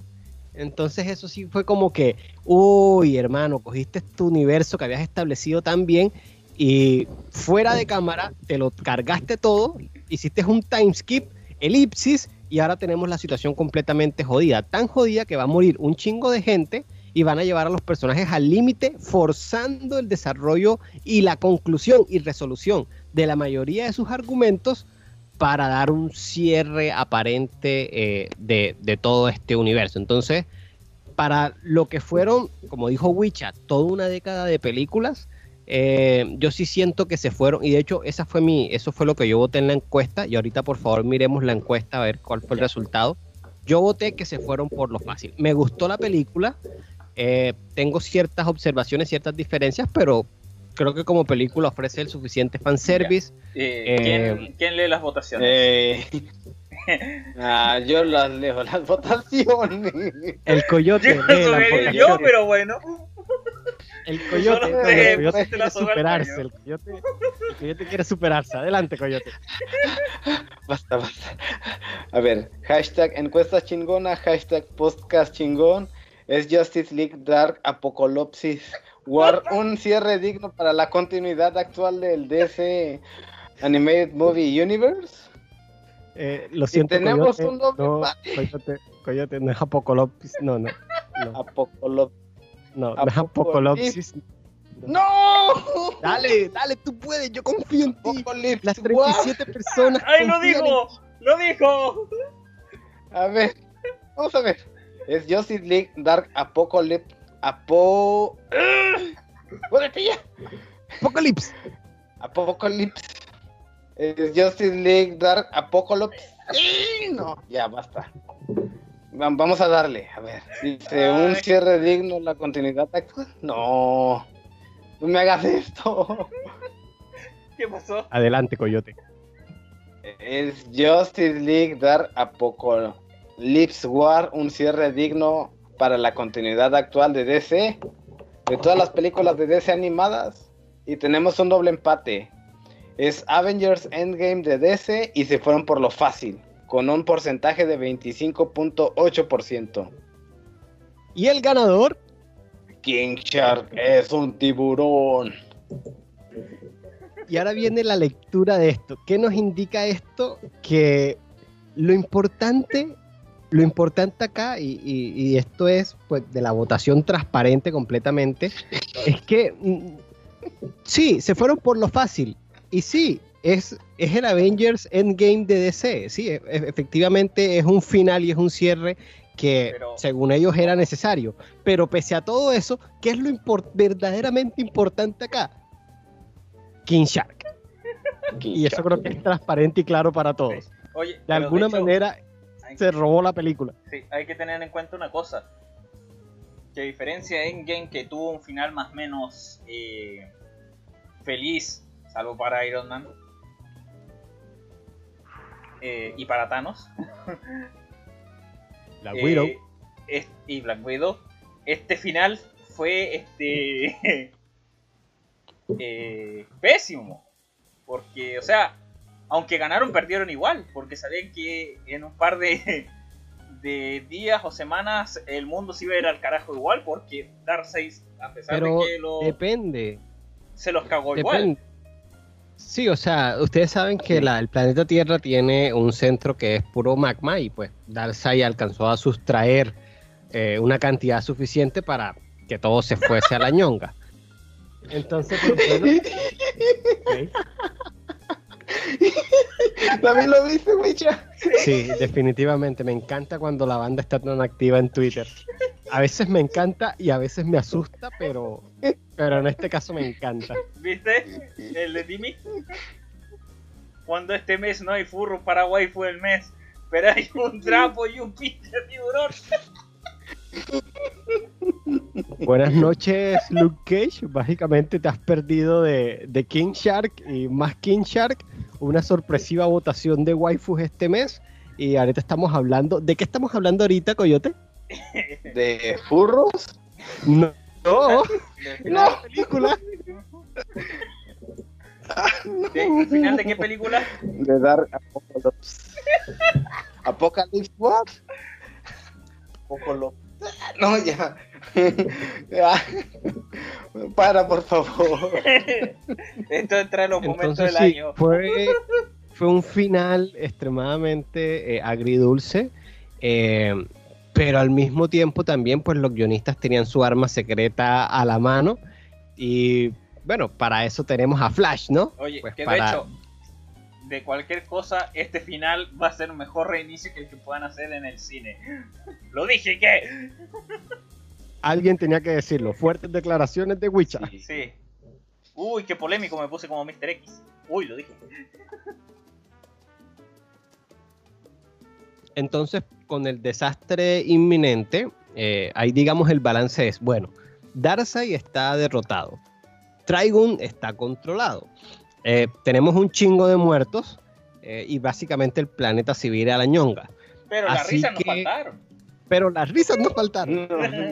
Así que, eh, Flash, corre, haz lo tuyo. eh, ah, reseteame toda esta chingadera y prácticamente, pues, lo único que tienes que hacer, o sea, lo único que deberías hacer sería usar tu mambo místico de Speed Force y dile a Superman que Cyborg está filtrándole la información a Darkseid y que es una idea completamente estúpida hacer ese ataque y es suicida. Así que no lo hagan y tengan otro plan. Pero que todo lo demás quede igual, por favor. Esperemos que no sean cambios tan radicales. Eh, y bueno, yo creo que los nuevos 52, eh, técnicamente en la continuidad, pues se mantiene. No ha habido un nuevo reinicio hasta donde se hay manejo en DC. En, el, en los cómics, eh, por En el los momento cómics. no. No, o sea, No. eh, se supone que el de plan pronto a- hubo- actual era... Hubo una, una pequeña interferencia según, pero eh, yo Sí. creo que eh, todo esto de Watchmen y, y los héroes de, de DC, yo creo que eso es su propio universo Sí. aparte y no tiene nada que ver. Sí, se Eh, supone que lo que el, o lo el pueden estatus con el que había quedado DC era que actualmente eh, eh, Wally iba a tener los poderes del Doctor Manhattan o algo así. Y ¿Pero cómo? No preguntes. Porque si nada más. O sea, está en la silla Mobius él actualmente y parece que eh, va a tener los poderes o alguna fracción de ellos del Doctor Manhattan porque ahora él tiene la, mar- la marca del Doctor Manhattan. Y se supone que ahora con el evento nuevo que van a sacar que es este la secuela de eh, de Metal. Mira, aquí para que no te compliques, Lucho Porras nos indica, se hizo Revert donde se sincronizó el nuevo 52 con la continuidad pre-Flashpoint. Sí. O sea, trajeron algunos elementos de pre-Flashpoint y los incorporaron con los nuevos 52. Sí, de hecho. Básicamente es lo que Pero hicieron. de hecho se supone que ahora lo que van a hacer es que van a hacer acelerar el tiempo y van a ver eh, nuevos héroes, asumiendo el rol de los héroes clásicos. Se supone que el que va a ser Superman ahora va a ser su hijo, John, y se supone que el Batman, el rumor que corre, que va a ser un Batman negro, que en teoría debería ser este Luke Fox.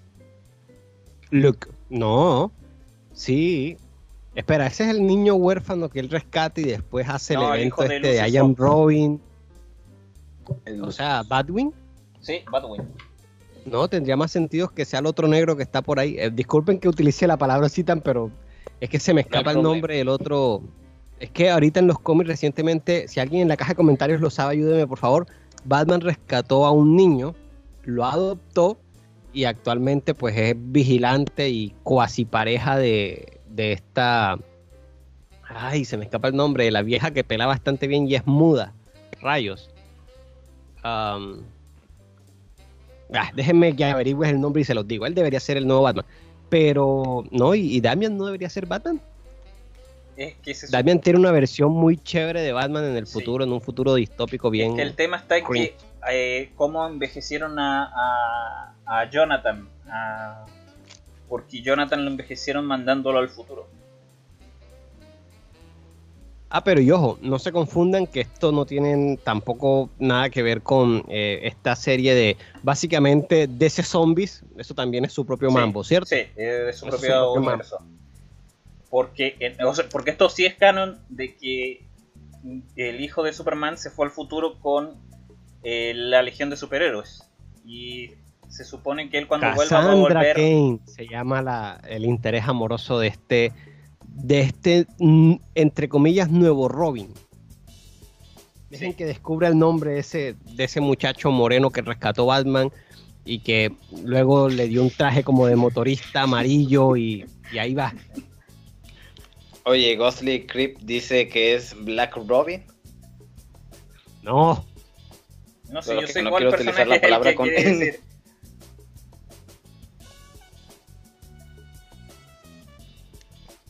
Terry McKinnon se hace parte también de, de su propio mambo en el futuro, Sí. en su versión de futuro.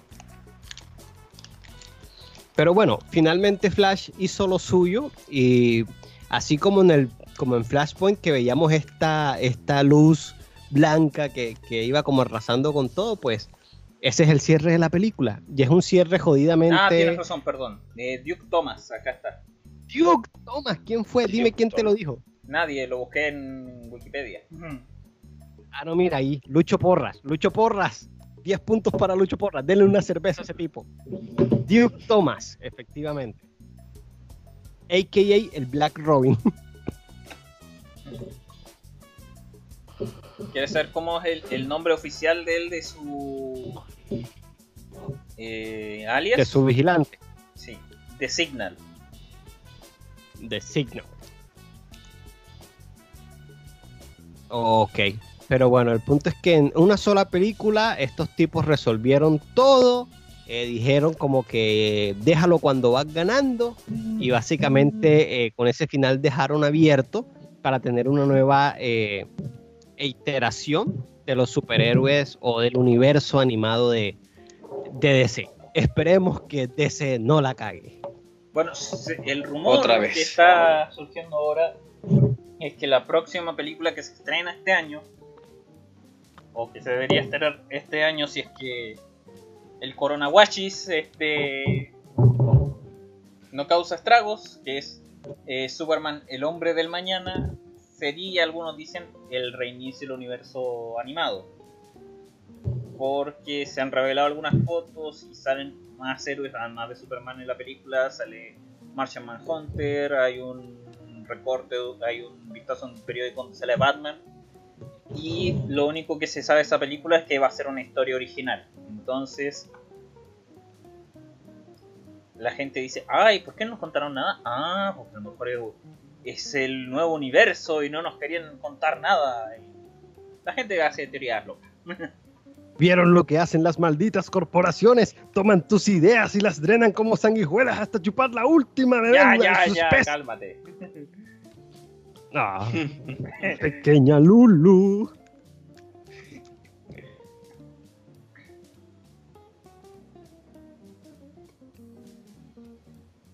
Dice por acá el amigo Lucho, Superman Man of Tomorrow parece que usará el origen de American Alien como cierta base. Bueno, lo cierto es que la mayoría de las películas que son este, originales igual sacan cosas de de otros eventos. Por ejemplo, Batman Blood, que eh, Bad Blood creo que es. Yo lo llamo Batman el mala sangre. Sí, eh, tiene cosas, por ejemplo, de Batman Rip, que era cuando se pensaba que Batman estaba muerto y entonces Dick toma el manto y también de la muerte de Demian porque aparece este clon super desarrollado de él. Con lo que yo sí estoy muy de acuerdo es que con que las cosas terminen y acaben. Y de una u otra manera, eh, sea bueno, sea malo, creo que es- eso sale en Los Simpsons, es un final y eso es lo que importa. Sí, ¿Pero es un final bueno o es un final malo? es un final y va. Así que bueno, con esto hay algo en Twitter, ¿verdad? Esa risa solo puede significar que hay algo en Twitter. Oh, A mi. Dios. Oh, mi Dios. Démosle. Chicos, en la caja de comentarios, vayan a Twitter. Eso sí, entren bajo su propio riesgo y responsabilidad. Yo no no entiendo por qué esto no se actualiza solito. Debería actualizarse solito. Ah, ya vi lo que puso Zaragoza. Ay, ay, ay.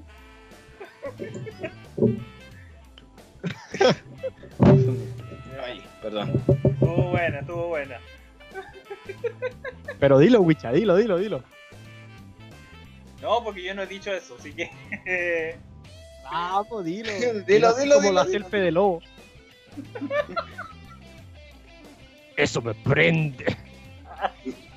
Ay, ay. Pero bueno, eh, con estos jóvenes, eh, y bueno, ya llevo cuatro cervezas y definitivamente necesito ir a liberar tensiones. Vamos a hacer cierre de la primera parte de su podcast chingón. Así que eh, vamos a ir a la pausa, recargamos botanas, recargamos bebida y estamos de regreso para continuar con este desmadre. Así que nos retiramos cinco minuticos y volvemos. A ver quién es el primero que adivina en la caja de comentarios el cumbión de este episodio.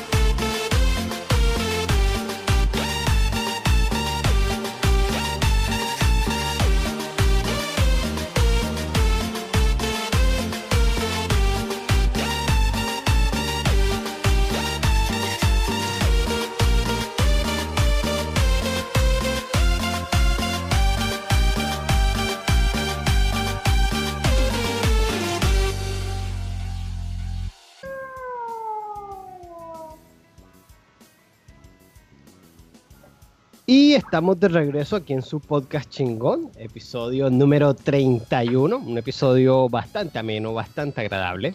Y hace mucho tiempo, eh, con otros colaboradores, en un programa muy querido por todos ustedes que se llamó La Noche de los Reviewers, hicimos un episodio especial en el que el, el punto principal del episodio era embriagarnos mientras estábamos en la transmisión. Eh, a muchos les pareció algo repulsivo, algo que no debió ser. Otros dijeron, ah, qué mamado, estuvo muy divertido. Pero, ¿por qué digo esto? Básicamente porque, eh, yo no sé, a mí me gustó mucho ese episodio. Y aquí en el podcast chingón, pues yo mantengo la, tradición. Así que, nuevamente, salud, jóvenes. Son las doce y media aquí en Colombia, pero en todo caso, a la salud de todas las personas que nos acompañan en estos momentos, las 32 personas que están acá con nosotros compartiendo un rato menos y un rato agradable aquí en su podcast chingón y las personas que nos escuchen en el futuro, ¿cómo no? Por supuesto que sí, salud para ustedes, brindo por eso. Salud. Se me acabaron las cervezas, así que digo salud. Entonces, Wicha, no vives de la crisis. No, vives, de, la, crisis. no vives de la crisis. Como DC, no vives de la crisis. De hecho, tú vives este, de la crisis. De hecho, eso me hizo recordar un comentario que hizo este. Creo que. Eh, Sai con su. No sé si su stream o en uno de esos canales de noticias que. Que DC, mientras pueda, se sigue aferrando de crisis de tierras infinitas.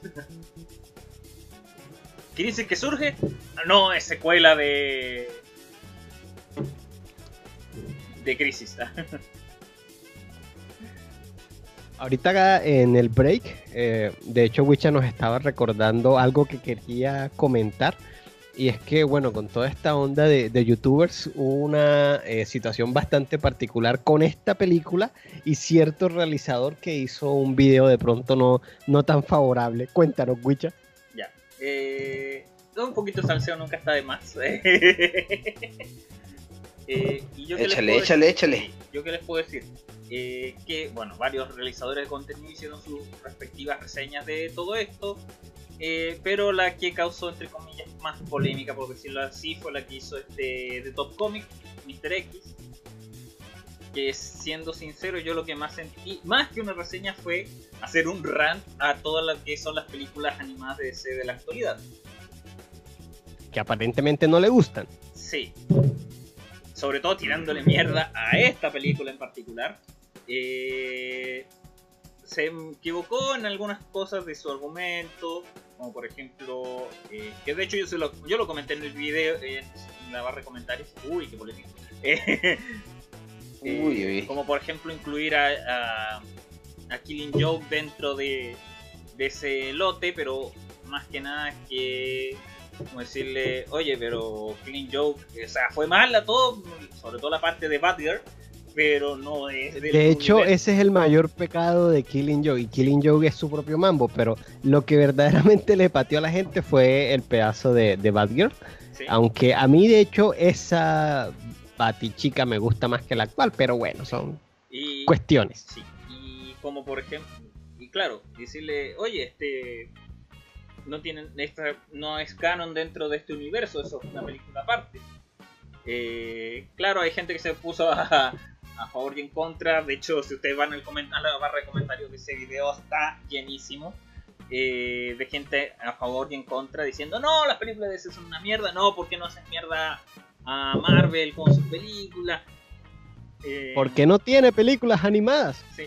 Eh, uh, buen mira, punto. en mi punto de Ahora, vista- ahora, sí tiene. Sí, Sí. tiene películas, pero anime, anime occidental. Tiene Iron Man tiene y hay una de Punisher y de Black Widow también bastante recomendable. y las que hizo con Liongate también. Cierto. Planet Hulk. Eh, Espérate, no, me retracto, me retracto completamente porque tiene eh, Wolverine contra Thor. No, espérate, No, Hulk Hulk contra, contra- Thor y Hulk contra Wolverine. sí. Y tiene Planet Hulk, ciertamente, y Eh. tiene por lo menos tres de Avengers. Sí, Pero no Avengers, es lo eh, mismo como las producciones de DC. Next, eh, Los Vengadores del Mañana. eh, está la de otra de Thor que es de Cuentos de Asgard. A mí me gustó mucho una que se llama eh, Iron Man, eh, no sé qué vaina, Technoverse o algo así. ah, sí, eso Esa también es del lote de, Sí. de- como del anime de, de Marvel. Sí, muy buena, a mí me Ya. gustó mucho. Bueno, siguiendo de todo esto, eh, claro, o sea, está bien, o sea, si él quiere tirarle mierda al universo animado de C, está bien, pero hazlo en un video dedicado a el universo de C. No le tires esta mierda, eh, no le tires mierda a la película por tirarle mierda a la película. O sea, hasta en los portales de crítica tuvo buena calificación la película. Pero O sea, depende, es- Wicha, ¿él estaba haciendo una reseña, una crítica o qué estaba haciendo? Porque hay Mira, que entender en la teoría naturaleza esto era una reseña, pero más parecía un rant que una reseña. O sea, el video dura 8 Ujú. minutos y de esos 8 minutos, 6 o 6 y medio te pasa tirando mierda al universo de DC, a la, a la película de DC y se enfoca sobre todo en en estas cosas y se equivoca en cosas que muy, muy claras, como por ejemplo, no es que por qué, eh, ¿cuál es la justificación para que la Liga de la Justicia haga equipo con el Escuadrón Suicida? Eh, no sé, ¿el fin del mundo? Eso sí. Y no es la primera vez que lo hace. Sí. Tiene o- bastante sentido para mí. Sí. O que de hecho, eh, miren, somos adultos y vamos a poner un chiste de que Constantine se cogió a King Shark. Eh, no, eso no fue un chiste de adulto por poner un chiste adulto. Todo el mundo sabe que Constantine se ha agarrado cosas peores que King Shark. Yo cosas no. que ni siquiera están en el tercer plano de dimensiones. O sea, Sí. estamos hablando de cosas bizarradas a nivel Lovecraftiano. Exacto. Yo no, pero entendí el chiste de que eh, tener una relación con Harley Quinn está mal. Claro, Yo no sé, aguante la magia tántrica. sí. O como que, o de hecho, algo que yo les comenté de que veíamos el cambio de Damian Wayne, dicen, no, porque el Damian Wayne es el mismo de antes. A ver, weón, ¿Cómo hacer el mismo? Si en la primera película que él aparece, lo único que intenta es matar a Dick en la primera película. Y es un niñato súper arrogante y castroso. Sí, y en la segunda, el weón hace- primero intenta salvar a, a, a que él considera su hermano haciendo algo prohibido, y la segunda se traga su orgullo para trabajar con Superman. Sí, sí. De hecho, desde que lo, desde que Batman lo mandó para donde los titanes, el personaje tuvo una gran evolución. De hecho, muy Yo bien quiero trabajado. Damian en este universo. O sea, Incluso Me más que en los esperaba más de Andrés Navi. donde muchos odiaron a, Andrés Damian. Navi en es, es Marvelita, ¿eh? él no va a comentar eso. De hecho, ni siquiera. Por eso mismo. E- Ese argumento que me dijiste, yo me lo esperaba más de Andrés Navi. Así de que un tipo que nada más vio por primera vez la película y el resto se lo vio por puro compromiso y dijo, todo lo que no me gusta, va. Hago un video, va. Sí, o Y sea, Pero de Top Comics, de Mr. Claro. X. Mira, de hecho, me voy a meter. Tengo los tengo YouTube moteado, así que no, va, no hay riesgo. Ahí el tema es que uno se lo espera porque eh, Mr. X de Top Comics eh, es un referente en cuanto al cómic se refiere. Entonces, hay muchísimas personas que pues lo tienen en un concepto y un estándar como referente Mira, de la industria del Te, cómic. te Entonces, leo, te, te digo cómo está su en este minuto su barra de dislike. Me gustas 36.000 y tantito y dislike 24.500 y un poco más. wow. Oigan, y si hacemos un ejercicio, le ponemos eh, la barra de dislike al, al video de Mr. X por los LOLs.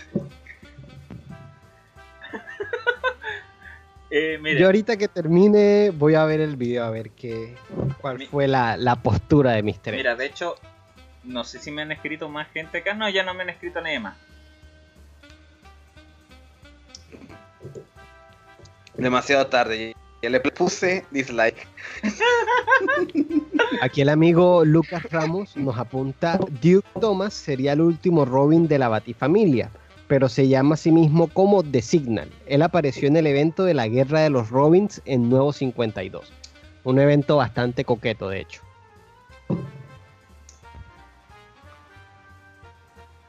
Mira, y apunta aquí, el amigo Ghostly Creep que a Mr. X no le gustó fue el poco foco que le dieron a, a Batman.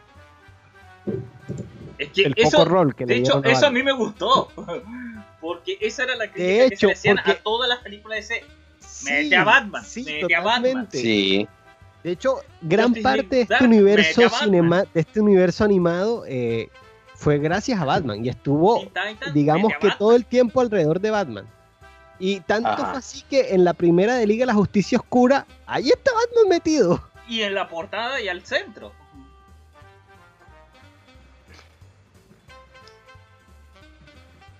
Dice un Candy Raciel, tener a Mr. X como referente de cómic es un grave error. Sí, claro, o sea. Yo siempre tengo a Psycho. De hecho, eh, sí, o sea, la ventaja que da YouTube es que no tienen que irse necesariamente con el realizador que tenga más números. O sea, el referente de animación no puede ser nada más el Chucho Calderón. Eh, tengan varios realizadores que realmente ustedes confíen. Por ejemplo, mi referente de videojuegos de toda la vida se llaman Los Tres Fucking Gordos Bastardos. Y los recomiendo ampliamente. Eh, pero entonces para temas así de pronto más puntuales, tema de cómics, tema eh, de películas o y eso, busquen realizadores, pero traten de tener siempre más de uno. Entonces ahorita aquí el Coyote dijo Psycho, yo les puedo recomendar también eh, Alejo Zap, por lo menos siento que es un poquito más, siento que es un poquito más adecuado o, o no tan... Es que hay... ¿Qué pasa? Que Es que hay muchos. se nota, se nota muchos. legua, se nota leguas cuando eh, no todo lo, el, el cómic es muy amplio. Y por ejemplo, yo también trabajo videos de cómics. Pero ¿qué pasa? Que a veces no todos los cómics de todos los géneros son del gusto de todo. Entonces, por el hecho de que yo soy un canal de cómics y me veo obligado a hacer una reseña de un cómic que de pronto no es que no es que el cómic sea malo, es que de pronto no es de mi estilo. No tengo yo que venir y, y des- desquitarme con el pobre cómic, no, sino tratar de ser lo más objetivo posible con el producto que tenemos. De hecho, me acabo de Mm. acordar que en el video este, igual critica todo lo que la violencia gore que dice. Casi violencia pornográfica, dice. What? O sea, a ver, espérate. O sea, ¿Cómo es eso posible? este. ¿Cómo quieres que los maten los paradigmas mezclados con Doomsday? ¿Que los ahorquen y ya? No, pero si lo miras por ese lado, la primera película de Flashpoint también tenía sus dosis de violencia. Yo recuerdo, eh, por lo menos a The cómic Grifter, es más que le violento metían, aún. sí, que le metían los Sí. No, o sea, la muerte de Mera, por favor, la decapitaban. De hecho, y de hecho, en la película, la muerte de Muera sí es más gráfica, porque en el cómic, la muerte de Mera, de hecho, ni siquiera pasa en la línea. eh, en la historia principal, la muestran en un. De- Te lo ven, comentan solamente dentro que todo decapitar, que bla bla bla. Pero en el. Es en un tie-in donde se muestra este el- la muerte de Mera.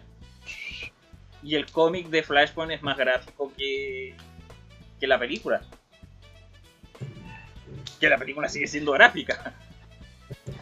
Respondiendo rápidamente al amigo Lucho Porras, que me pregunta para cuándo otra reseña de la Mira. colección de Marvel.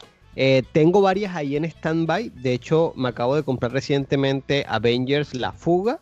Entonces, pues, espera muy próximamente. Si no, lo que, lo que trato es como intercalar los videos. Si ya hice un video de cómic, trato de irme a un video de animación o un video de videojuegos antes de volver a otro video de cómics. Entonces, tranquilo que ahí está el material pendiente. Mira, aquí este Lucio Porras dice Wonder Woman mató niños en Flashpoint. Claro, se cargó a Shazam, Uy.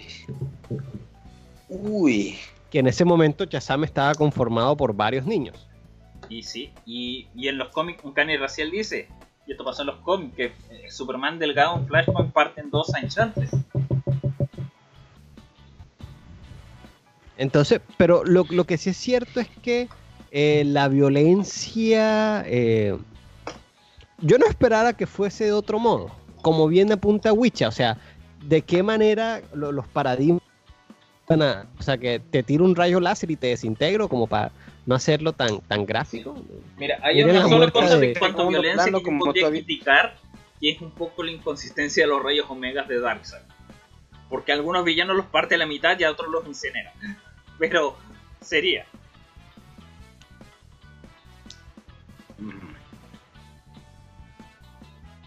Pero eso es más una consistencia argumental que otra cosa. Y eso ya ser muy este. hilar fino. Miren, aquí por ejemplo el amigo de Uncanny Raciel nos dice, Galileón habla hoy, de hecho él fue el ganador del Reviewer Championship Apocalypse, y de hecho se ¿Cómo? hizo un Ah. excelente video. ¿Cómo ese era? Ese era. ¿Ah? es- espera, ¿ese sí era Apocalypse o era Apocalipsis? No, ese sí era Apocalypse, era Apocalypse. Ya, ¿cómo Pero era de hecho, él lo ganó.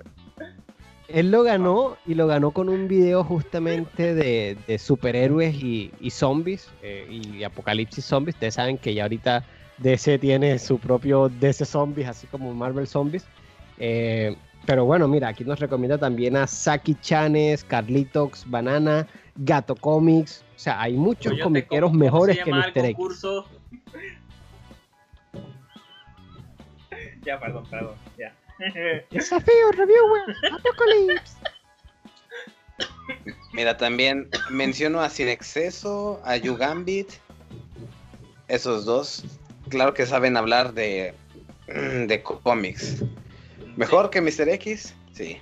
De hecho, mi otro canal que para mí es eh, referente, aunque lo sigo más por sus cómics narrados, es de Comic Awakening. Porque ellos no solamente te reseñan, te narran cómics, sino que además suben noticias de la actualidad del cómic, los cómics que están saliendo, para estar más o menos al día. Yo veo que por acá el amigo Lucho Porras es un amplio conocedor. Por acá nos coloca en los cómics, eh, en este caso haciendo referencia a los rayos de Darkseid. eh, son muy inconsistentes porque esos mandaron al pasado a Batman en lugar de matarlo. ¿No? Que ese era un clon. Ya ni sé ya. Batman es Samurai Jack, pero a la inversa. pero bueno, ya yo creo que con esto ya podemos cerrar el tema de. ¿Cuál tema estábamos hablando, Coyote? De la polémica de Mr. X ¿De qué película? Sí, claro. De. ¿Tienes tu tiburón, No, tiburón? De Justice League Dark. Apocalypse Darks. ¡No! Apocalypse- Te enredaste con la palabra menos, Apocalypse menos fácil, menos difícil. Te enredaste con la más fácil. Todo el rato te enredas con Apocalypse y ahora te enredaste con War. Ahí va, Ah, ya, eh, cada vez está más cerca. Casi, casi. Pero bueno, eh, con eso damos cierre a, a todo lo relacionado con. Tranquilo, lo voy a decir yo. Liga de la Justicia. Apocalypse War. Así que, eh, en todo caso, eh, una muy buena. Cuando Wicha se ríe así es porque hay algo en Twitter. Vamos a ver.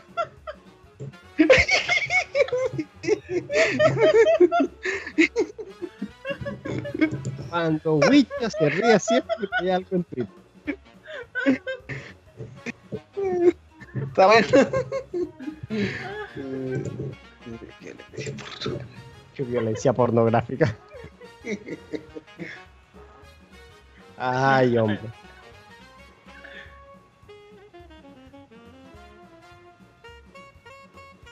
Quedó como parte de los memes. Y nunca lo sabrán. Pero bueno, con eso hacemos cierre a, a todo este tema de esta película, del final de un universo cinemático que sí funcionó. Cof, No cof, como el del cine. Uy, lo dije. no como el de cine, efectivamente, no, puedes decirlo completamente porque las cosas como son, chamo, vale.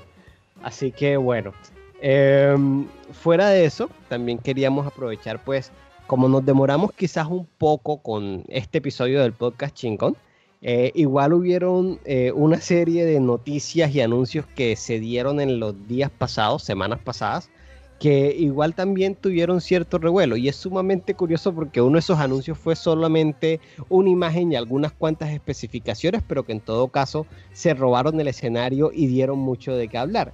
Y esto es básicamente la presentación del nuevo mando que va a tener en este caso la PlayStation 5, que pese a lo que la gran mayoría quería, finalmente se han decidido por cambiar el clásico diseño del DualShock para llegar a el que ellos mismos han denominado el DualSense, que es básicamente, dicen muchos, eh, un cruce bizarro entre un control de PlayStation 4 y un control de Xbox One.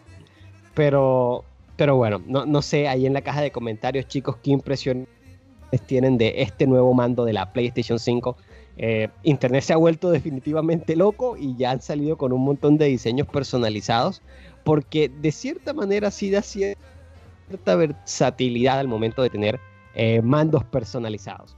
Pero bueno, cuéntenme, si les gusta este control, se les hace agradable, se les hace bonito, si les gusta en blanco, lo prefieren en negro, vendrán colores. ¿Qué impresión les genera este nuevo control? Paso. Mm, yo digo que hubo una polémica con el nombre del control más que nada porque tenía nombre de, de preservativo aquí en México. Ah, O sea, el nombre que tiene DualSense dice, oh, doble plástico.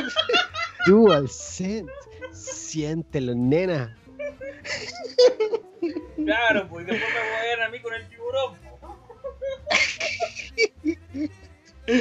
Ok, ya están hablando de tiburones y preservativos en una misma oración y eso no me agrada.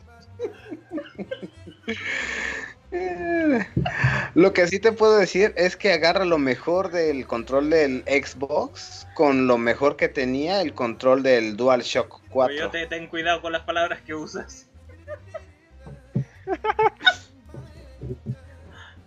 No, estoy seguro que el coyote no se ha dado cuenta de la palabra, una sola palabrita que utilizó, pero bueno. ¿Cuál es? ¿Cuál es? Díganmelo. No, no, co- continuemos, continuemos, si- sigamos con el rollo. Así que. Así que le está dando mayor. un diseño mayor ergonómico. Digo, un diseño más ergonómico a la con, al control. Eso es lo que más me gustó. Y el No diseño ustedes, es pero por ejemplo, yo llevo eh, después de mi Super Nintendo, la siguiente consola que yo tuve fue PlayStation 1. eh, luego tuve PlayStation 2, luego PlayStation 3. Así que llevo prácticamente muchísimo tiempo con lo que viene siendo el, el DualShock.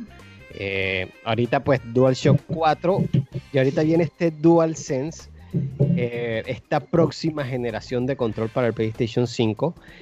Y, bueno, obviamente es un cambio que para los más tradicionalistas puede, eh, sí, puede causar cierta sensación, pero eh, también hay que entender que de pronto, eh, eh, desde cierta perspectiva, también era un movimiento eh, necesario, sobre todo para corregir ciertos temas de diseño con el DualShock 4, más que nada que de pronto eh, había aspectos como, por ejemplo, yo estoy jugando Street Fighter 5 y a veces en medio de la partida cuando intento hacer un ultra movimiento termino hundiendo sin querer el botón de eh, este panel táctil que tiene el control en la mitad y eso es básicamente un tema de diseño, no importa cómo lo haga, no importa cuántas veces lo intente, de una u otra manera no puedo evitar hundir ese botón cuando intento hacer uno de este tipo de movimientos.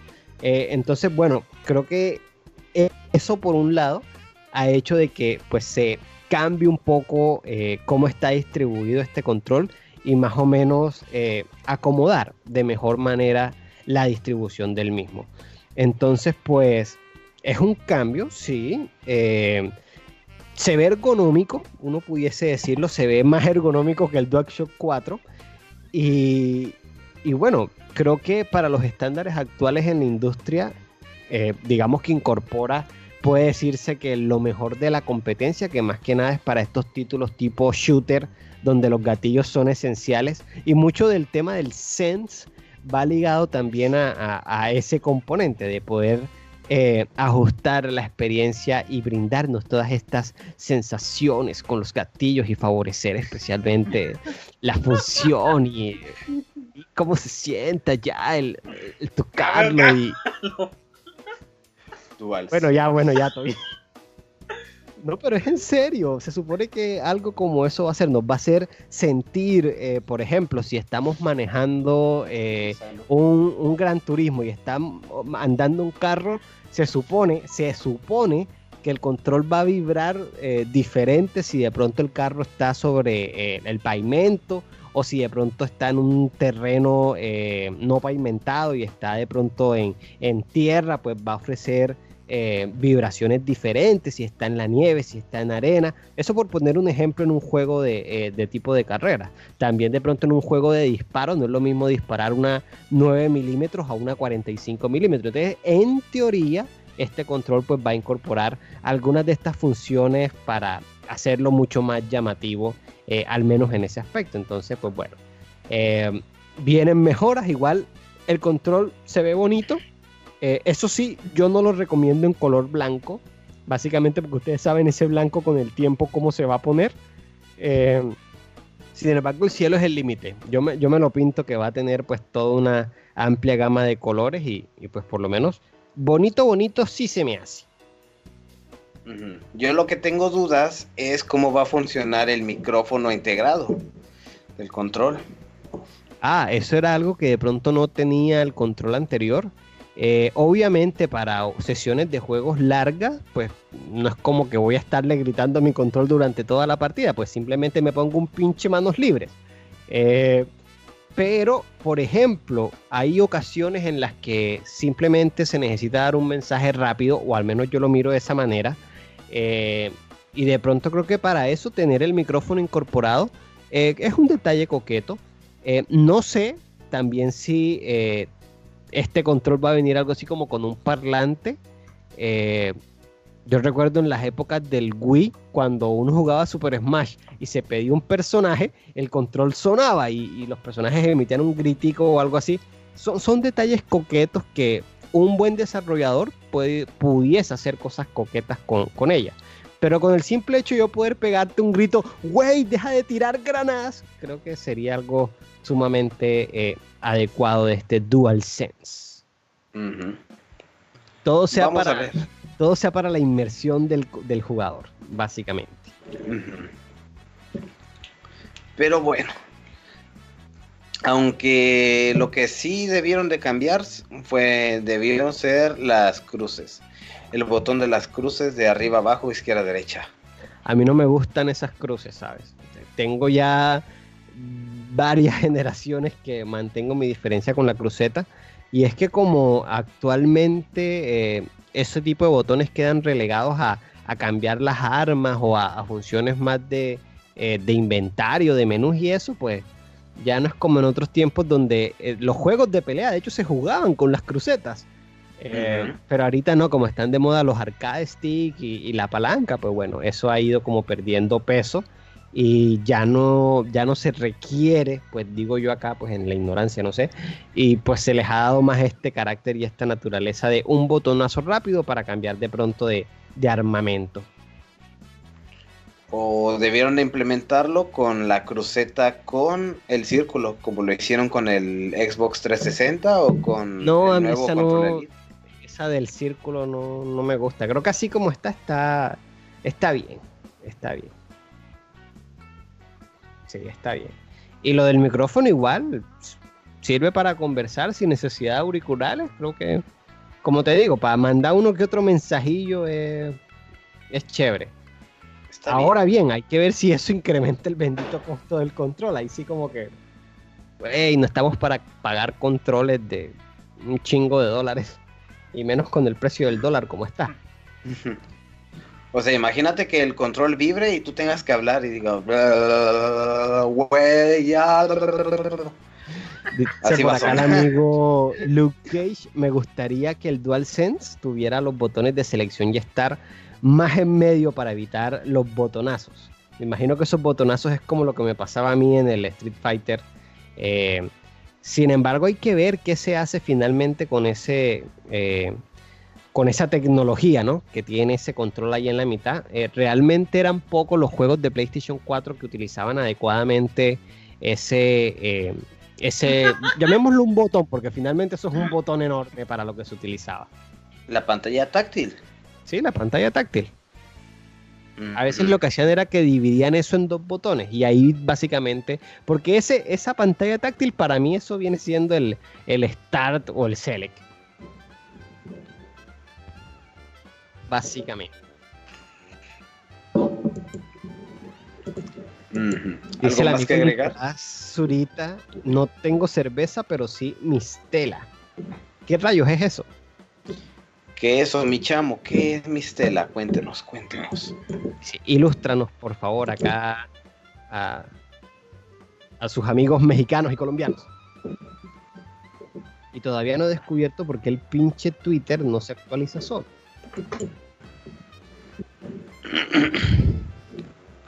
Ah, sí, no. memes del control de, del PlayStation 5. ustedes saben cómo es el internet con este tipo de cosas y básicamente pierde la cabeza.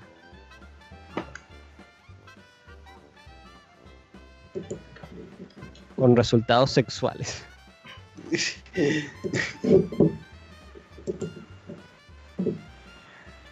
Dice Claudio Carrón Rojas que tú siempre hablas de Street Fighter. O sea, de una u otra manera siempre va a terminar hablando de Street Fighter. Ustedes lo saben, yo lo sé, la vida funciona de esa manera. Hadouken.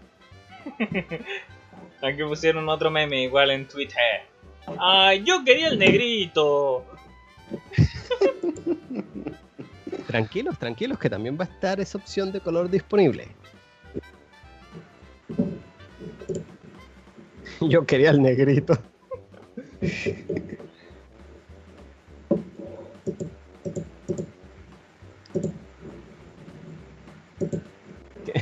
Dice Juan Acevedo, yo lo que no entiendo es por qué vuelven waifus a los controles. Todo se vuelve waifu.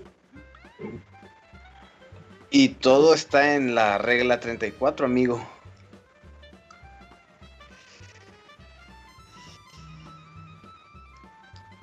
Siguiendo pues en la línea de Sony, eh, hubo otro tema que también dio mucho de qué hablar y justamente es en relación a uno de los títulos exclusivos eh, de esta compañía para la PlayStation. Y estoy hablando pues obviamente de The Last of Us parte 2. Y es que en determinado momento, y muy lamentablemente, hubo muchísimo contenido filtrado de este esperado videojuego. Por no Así- decir Por no decir todo. Por no decir Ajá. todo, básicamente eh, partes del juego se vieron comprometidas y aparecieron pues videos y videos revelando pues muchas partes importantes, sobre todo el argumento, porque ustedes saben que este tipo de juegos en sí son también una experiencia y dentro de eso pues cabe por supuesto el argumento y la historia general. Entonces si se filtró hasta el pinche final del juego, pues obviamente eh, fue una situación bastante eh, impactante en lo que refiere a la industria del videojuego. Por eso nosotros Entonces, le vamos eh, a contar el final. No, no lo vamos a hacer. Búsquelo Eh. usted mismo. Y si no lo quiere, eh, haga cuarentena de internet. No, o sea, evítese todo spoiler. Sí, totalmente. En determinada fecha comenzaron a aparecer en YouTube varios videos desconocidos, pues, donde mostraban gameplay que revelaba ya partes de este argumento. Obviamente eran videos que no estaban autorizados y por más que YouTube comenzó a eliminarlos, eh, el algoritmo, aparentemente el algoritmo de YouTube nada más sirve para jodernos a los realizadores, pero para este tipo de cosas no sirve en lo más mínimo. Y pues realmente no pudieron hacer mucho una vez que se sube a internet pues se comparte, se viraliza y efectivamente, eh, por más que YouTube lo intentó, pues no evitó que acabasen en una multitud de foros de videojuegos en todo el Internet. Entonces, Pero sí lo hizo. Pero sí lo hizo. En foros de internet, de hecho, en los tablones de Forcha, en todos los tablones estaban haciendo eh, temática de The Last of Us y de todos los spoilers. Y como pólvora se expandió. Eh, aparecieron imágenes tipo memes en Twitter, en Facebook, revelando cualquier spoiler de The Last of Us. Sí, no, y tanto así que finalmente eh, Naughty Dog tuvo que. Ellos habían suspendido hasta nuevo aviso el lanzamiento del juego y finalmente dijeron: No, este no, hay que sacarlo, hay que sacarlo ya y sale el 19 de junio. Así que, pese a los retrasos, pues este mismo evento hizo que tuviesen ya de plano que eh, hacer el lanzamiento de, de- del juego. Y es que, bueno, se entiende. Que la publicación de estos videos en sí representa para Naughty Dog una completa cachetada. Y es que, pues, gran parte de Last of es una experiencia narrativa. Así que el argumento es sumamente importante. Em, tras esta filtración, pues obviamente Sony inició toda una investigación. Eh, se supone que ya tienen identificado a la fuente y créanme que a esa persona si le logran demostrar esta filtración, se le va a ir hondísimo y básicamente es como si, no sé, tuvieran de novio a un tiburón, por decir alguna cosa. Eh, se los van a coger legalmente a- al que haya filtrado eso. eh, y obviamente, pues eso se arreglará a nivel de, de juzgados. Eso, Eh, Carlos, incentívalo a que voten por el tiburón subliminalmente. En algún momento hubo cierta polémica porque se estaba especulando que eh, todo este tema de la filtración se debía a un empleado de Naughty Dog que estaba muy en desacuerdo con las condiciones laborales. Para nadie es un secreto que la industria de videojuegos y sobre todo en este tipo de títulos AAA, véase eh, Grand Theft Auto, Red Dead Redemption o el mismo de Last of Us, se presenta una situación que han denominado como crush, que es básicamente eh, la exposición a jornadas crunch. laborales. Crunch, crunch, crunch. Yo dije crush el nombre de la gaseosa. Gracias por la corrección. Seis cervezas, Colombia Negra, cuatro grados de alcohol. No le pidas tanto a la vida. Al menos yo puedo pronunciar Apocalypse. Pero bueno, Oh, Eso fue un golpe bajo. Combo break. El crunch. Sin embargo, a pesar de, ese panorama y ese planteamiento, eh, se logró establecer que ha sido más bien un hackeo ajeno a la propia compañía, la que básicamente quisieron joderles un poquito la existencia. Entonces, bueno, eh, el metraje de Last of Us 2, eh, que se obtuvo mediante estos hackeos, fue una realidad, en internet se regó, eso fue básicamente como cuando estábamos a la espera del estreno de eh, Endgame, que básicamente no, no, tú, entrabas a Facebook, te tragabas el spoiler, entrabas a Instagram, te tragabas el spoiler. Y así sucesivamente. Entonces los hackers vulneraron eh, el sistema que tenía Naughty accedieron a los servidores de la compañía y se robaron todo el metraje del juego, lo cual después regaron en, en todos lados en internet. Entonces, pues es una situación completamente lamentable eh, pero que para algunas personas, o sea, hay que entender algo, el que es verdadero fan de The Last of Us no va a arruinarse la experiencia. El que es un fan verdadero, el que hizo una preorden, durante esas épocas se mantuvo lo más alejado que pudo del Internet, básicamente pues para disfrutar como Dios manda su producto. Tenemos otra parte de la población, eh, sobre todo de la población corsario internauta, que de cierta manera em, de pronto no tiene los medios o el acceso para, para el juego y esto es básicamente un alivio frente a la espera que le representa esperar a que el juego eventualmente baje de precio y que quizás su único interés sea meramente en el apartado de historia y que por ende para ellos este tipo de filtración pues sea básicamente un plan espectacular para el fin de semana. Entonces, eh, este tema eh, abre de hecho un debate porque eh, ahí también yo tengo que reconocer ciertas cosas. Y es que, por ejemplo, ustedes saben que yo estaba esperando muchísimo, muchísimo, muchísimo el Final Fantasy VII, el remake. Lo esperaba como no tienen idea. Finalmente el juego salió y ¿qué les puedo decir? Me vi un video de 15 horas en YouTube donde básicamente me vi todo el argumento del juego. Sí, de pronto algunos se sientan decepcionados con esa declaración. Deshonra. Pero sí, deshonra, desgracia, deshonor para mí, para mi familia, para mi vaca.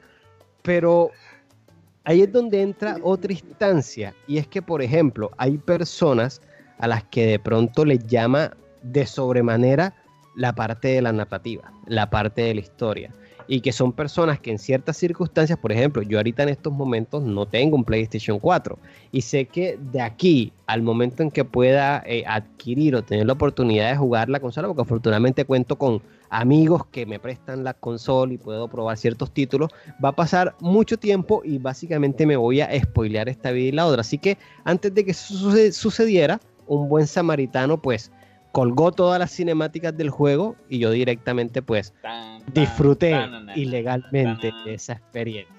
Así es. No lo pude evitar, o sea, era demasiado el hype.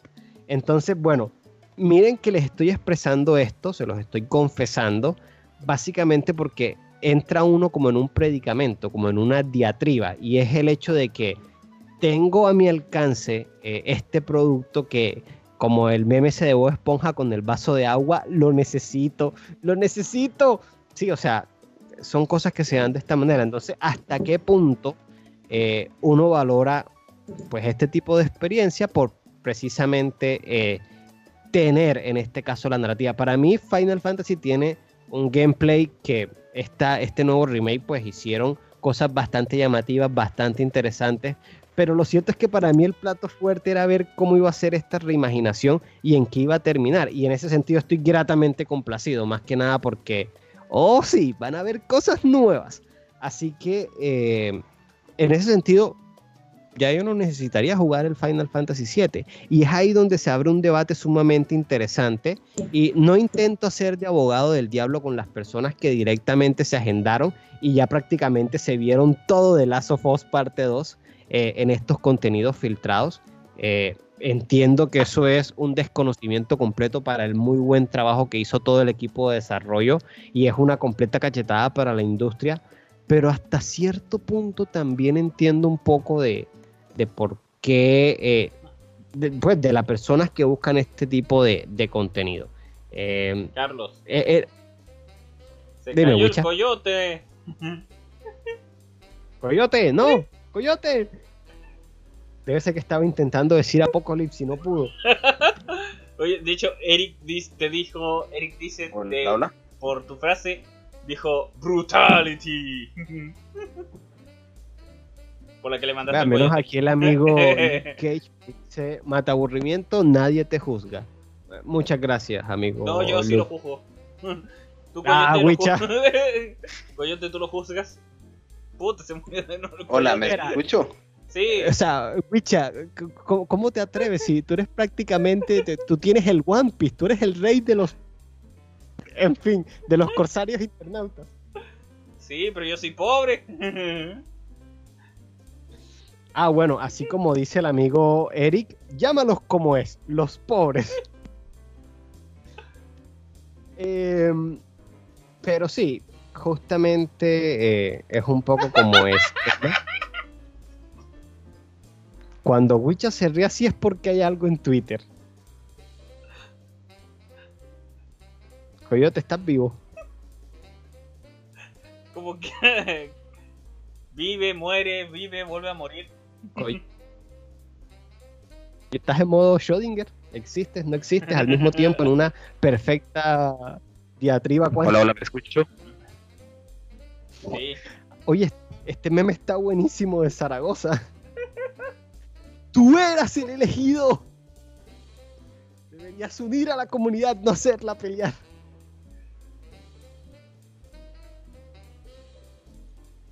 Buenísimo, buenísimo. Pero entonces eso, eh, seguramente eh, el último juego exclusivo de Sony para la PlayStation 4, pues eh, tuvo este pequeño bache.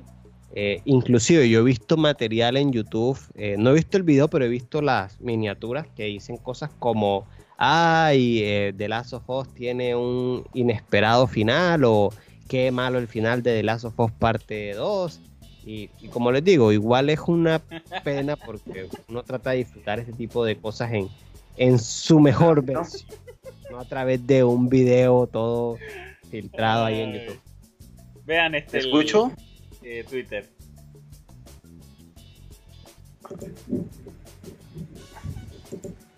Que Marvel haciendo crossover. DC haciendo crossover. Flash, podemos subir ese hippie al. Podemos subir ese hippie. No veo por qué no. Flash, podemos comprar helado.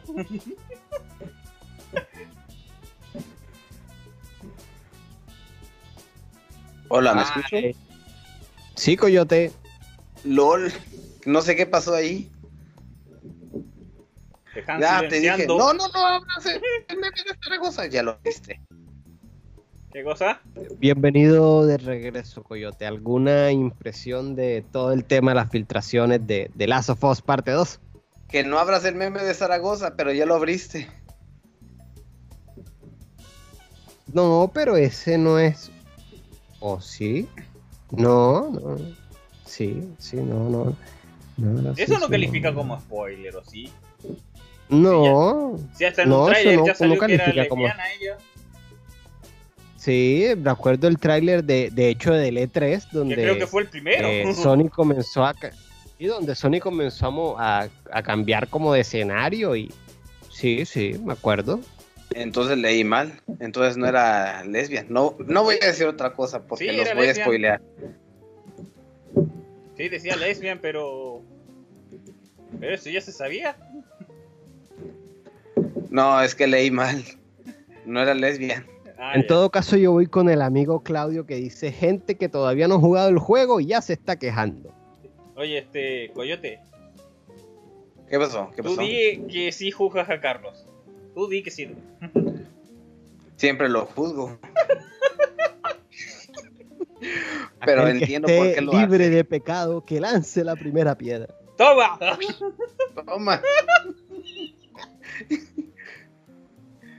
y Ah, pasándonos para el otro lado, eh, del lado de Microsoft, también tuvimos un evento por parte de ellos donde nos estaban compartiendo algunas cosillas de su nueva generación y lo que nos tienen preparados.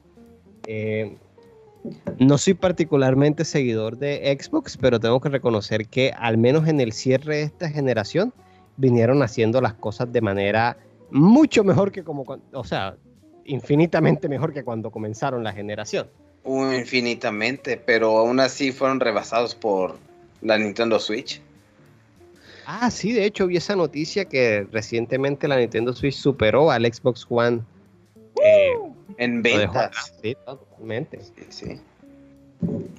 Sin embargo, Pero- ustedes saben que como Nintendo es su propia categoría, pues digamos que por ese lado lo, lo estaba mirando yo. de que el competidor directo era eh, PlayStation 4 y Sony, pero es que con ese inicio que tuvo Xbox, obviamente Sony le sacó bastante, bastante ventaja con sus títulos, eh, sus títulos exclusivos y sobre todo con sus políticas. Ustedes se acuerdan que Xbox quería básicamente decirnos, siempre tienes que estar conectado a Internet para poder jugar tus videojuegos. No puedes prestar tus juegos, ni mucho menos revenderlos, ni prestarlos. Mm, Eso le costó horriblemente a, a Xbox en su inicio. Sin embargo, pues se viene como que recomponiendo un poco y justamente en este nuevo Xbox Insight, que es básicamente el Xbox Direct, eh, pues se enfocaron en hacer una serie de anuncios de nuevos títulos y eh, los primeros títulos confirmados para lo que va a ser ahorita la Xbox o la Xbox Serie X que es básicamente la consola de nueva generación de, Microsoft. Entonces, pues bueno, tuvieron una emisión donde, digamos, mostraron un poco del nuevo Assassin's Creed eh, Vikingos, o no, de hecho se llama Assassin's Creed Valhalla, yo le digo Vikingos. Valhalla. Valhalla. Y toda una serie de nuevas propuestas. los caballeros. y nuevos juegos que, pues, yo vi mucho FPS, pero también vi mucho potencial gráfico y realmente no espero de, ver esos trailers que comparan como el trailer con el que lo presentaron y el trailer del juego real. Algunas cosas se vieron muy cochambrosas como para decir, oh, esto va a ser así totalmente, no sé. Uno tiende a dudar cuando ve cosas tan, tan bonitas, ¿no? Entonces eh, viene una nueva tecnología, se habla mucho del Ray Tracing DirectX, eh, no tengo ni idea que sea eso, pero suena importante y pues van a decir que prácticamente lo que son los tiempos de carga es algo que no va a existir en esta nueva generación de, consolas. Entonces, pues bueno, tuvimos eh, Assassin's Creed Valhalla, tuvimos... Eh, Un juego de dinosaurios también. Sí, tuvimos también algo de, carritos, Dirt, creo que es la quinta entrega de la franquicia Dirt. Eh, tuvimos Un nuevo juego de Bandai Namco, se llama Scarlet Nexus es curioso ese título porque debería llamarme la atención, debería gustarme. Eh, se ve todo lo cochón, pero no, me entusiasma el mínimo. Es jodidamente extraño. No sé si es que ya he tenido mucho de, ese tipo de, juegos como con temática anime, pero de, alguna manera u otra no, me terminó llamando como demasiado la atención. Eh, diferente un título que se llama Bright Memory Infinite, que es básicamente pues eh, un shooter en primera persona. Otro shooter. Pero que igual se ve jodidamente, o sea, se ve, se ve jodidamente espectacular. Solo referente a lo visual. El gameplay es pues lo, mismo que ya estamos acostumbrados, pero visualmente se vio bastante, bastante bien. Y otro título que llama poderosamente la atención es uno eh, que se llama eh, The Medium, que pues para mí eso es un Silent Hill, básicamente. Tanto así que la banda sonora está compuesta por Akira Yamaoka, que si recuerdan los videos de la review de Camilo, es el compositor de todos los juegos de Silent Hill. Así que. Es el eh, compositor de Silent Hill. Akira Yamaoka es más conocido por hacer toda la banda sonora de Silent Hill. Entonces, pues, obviamente ese es un gran pedigrí y pues ustedes ven el título y pues les da el gachazo inmediato a, lo que es Silent Hill. Más que nada porque eh, es de los mismos creadores de eh, Layers of Fear y La Bruja de Blair, básicamente. Así que eh, obviamente saben lo que hacen en materia de los juegos de terror psicológico. otro juego de, bueno, un juego de vampiros que se llama Bloodlines 2. O sea, vi el trailer, está bastante bueno trepar muros, eh, chupar sangre y eso. O sea, está, está bueno, está bueno. Hay un título que pues no mostraron absolutamente nada, solo un teaser trailer de, un título que se llama eh, Scorn, pero que lo llamativo de este título es que pues el estilo visual, eh, digamos que roba mucho de lo que es este HR Jigger, que es el artista gráfico que para que lo conozcan fue el encargado del diseño eh, de Alien. Y pues nada más ese, esa escenografía, ¿no? Ese, ese diseño en los escenarios pues llamó mucho la atención, por más de que no tengamos ni pinche idea de que vaya a tratar el juego. Eh, sin embargo, en general, eh, creo que fue una presentación que se fue por lo que realmente cualquier tipo de espectador espera, que en este caso son los títulos.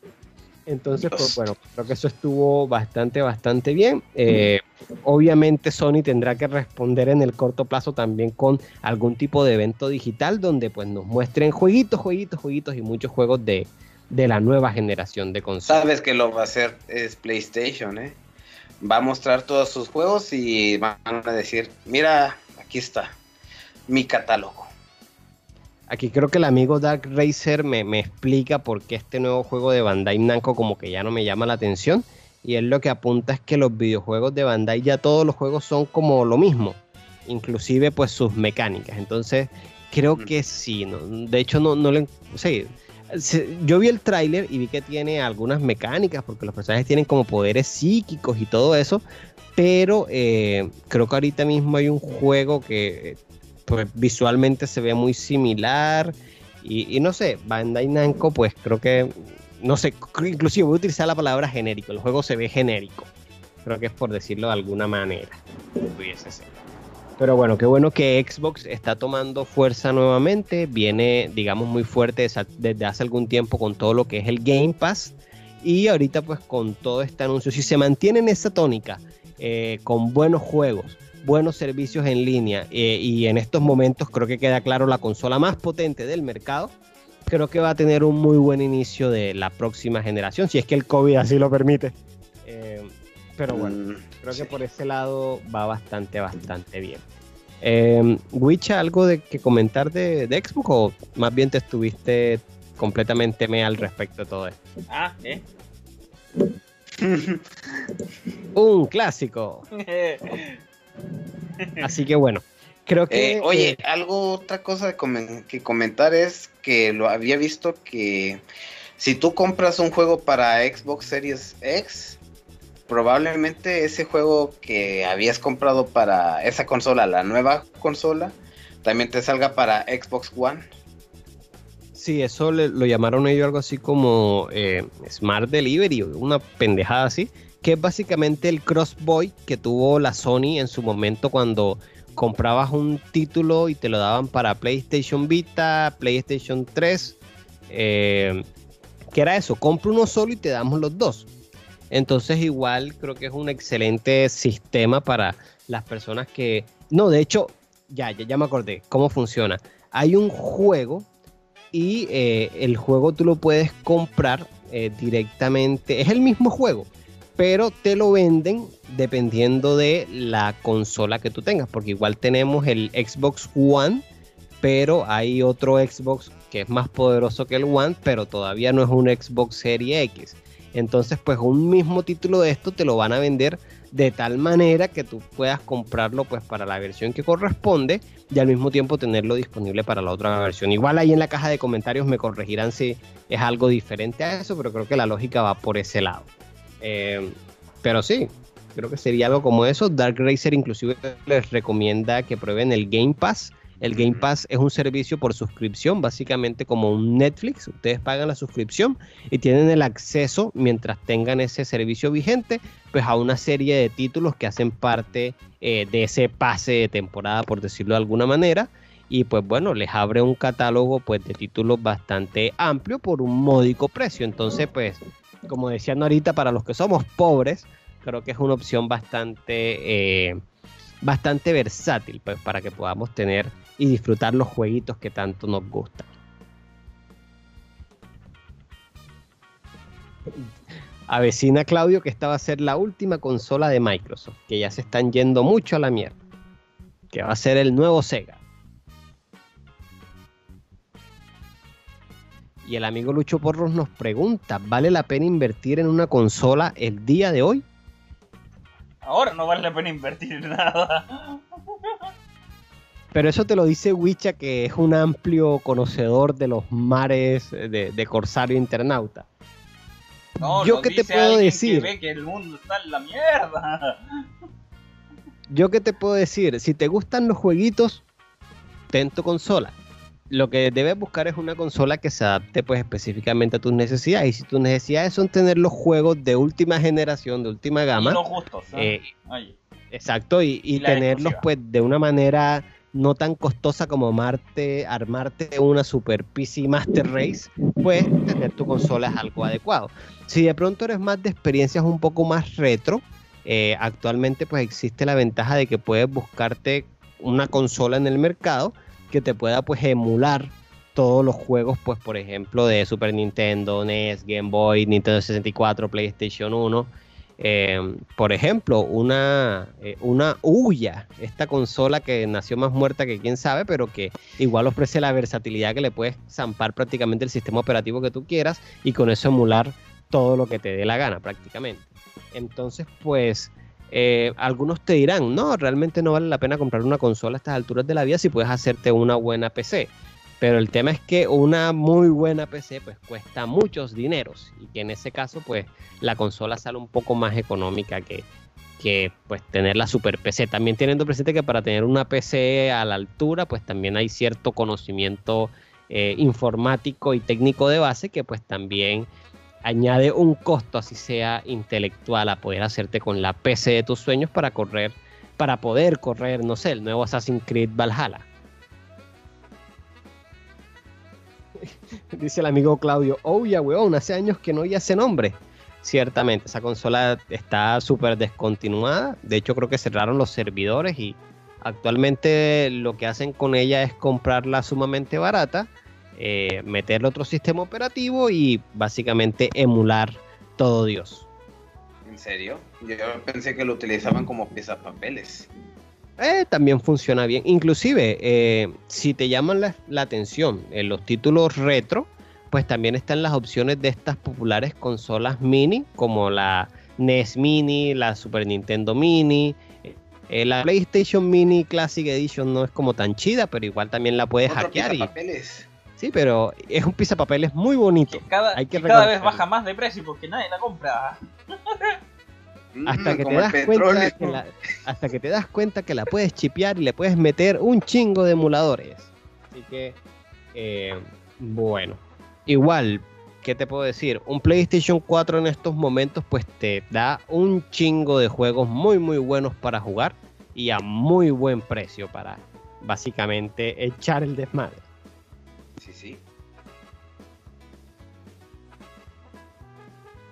Bueno. En serio, debí comprar más cerveza. O no. Oye, Pero Carlos, bueno. se nos pasaron Yep. algunas cosas. Igual comentar Adelante. que esta semana fue el día de Star Wars. Oh, sí, cierto. De May the Fourth with you.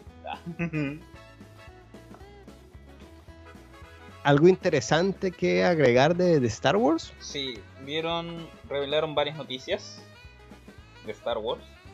Vamos con las cosas que ya estaban anunciadas o con lo nuevo. A ver, date con las anunciadas. Eh, bueno, aquí está confirmado ya eh, la segunda temporada de Mandalorian, que eso ya lo sabíamos. Revelaron los títulos de los episodios de esta temporada y además confirmaron que se aprobó ya una tercera temporada para de Están muy seguros de sí mismos. Sí.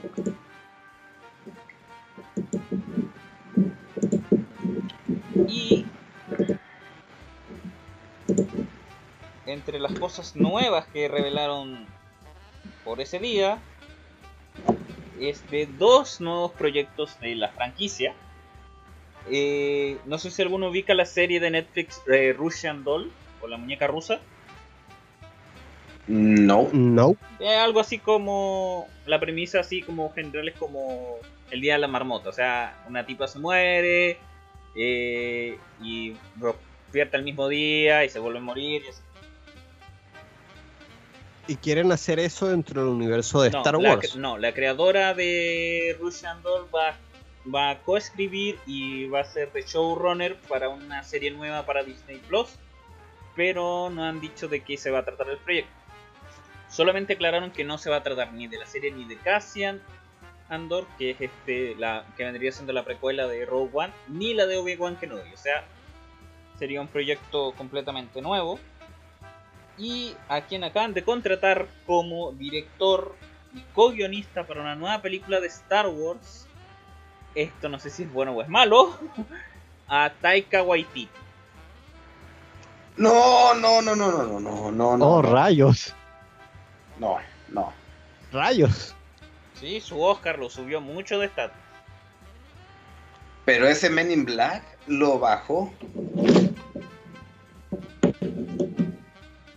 Bueno, una cosa que podemos dar seguro que a lo mejor en esa película va a estar o Chris o, o este O Teresa Thompson. o Teresa Thompson.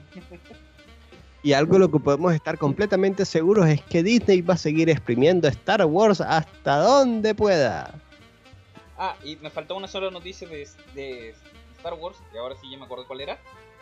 Que según el portal eh, THR, Temura Morrison, quien hizo a Jango Fett en las precuelas de Star Wars, aparecería en la segunda temporada de The Mandalorian como Boba Fett. Uh. Interesante. Y Ustedes saben que yo no soy particularmente fan de, de Star Wars, pero eh, puedo entender varias cosas. Por ejemplo, por qué los fans están tan encabronados con, la, con el cierre ¿no? de las películas actuales y cómo realmente es en el universo, bueno, en el antiguo universo expandido y en las producciones periféricas de la saga, donde están encontrando la magia en estos momentos. Producciones como de Mandalorian, que realmente aprovechan y le sacan jugo al universo porque sigue siendo un universo y un universo es lo suficientemente enorme como para que estemos en cada película volando estrellas de la muerte, Oye, y que convenientemente tienen un punto débil. Sí. Eh, Carlos. Eh, ustedes estuvieron hablando harto de Sony de los juegos. ¿Y te parece que hablemos de las películas de Sony? que se nos iba pasando en las películas de Sony. Sí, que revelaron el título de Venom 2. Que será algo como eh, Carnage Liberado, creo que es el, el título para Latinoamérica. Y en, en inglés es como eh, Let There Be Carnage, que es como Habrá Matanza, una cosa así. Y que la postergaron para el próximo año, pero obvio. y Yo creo que a todas estas Sony debería dejarle a Disney que haga lo suyo con sus, sí, con sus personajes. y anunció que está trabajando en otro proyecto que este yo creo que les puede doler y me van a decir por qué, qué tiene que ver Sony con esto, bueno, que Sony lo está preparando y que los guionistas de Venom van a están a cargo del guion de esta adaptación y es la adaptación live action de One Punch Man. No jodas. Sí, No, en serio, no jodas. En serio, no me jodas ahora. No, estoy No, no, hermano, no. No, no, no, no, no, no, no, no, ¿por qué? No, hermano, no. Carlos, Carlos, no. No, ¿por qué? Ya, por favor, dejen de hacer películas basadas en animes. Se pasan. Por se último, pongan verga. buenos. Se pasan de verga. Güey, no, o sea, en serio, no. Esto ya, y no, y esto pinta fracaso porque este, son los guionistas de Venom. No, en serio, no. Se me va a hacer una úlcera.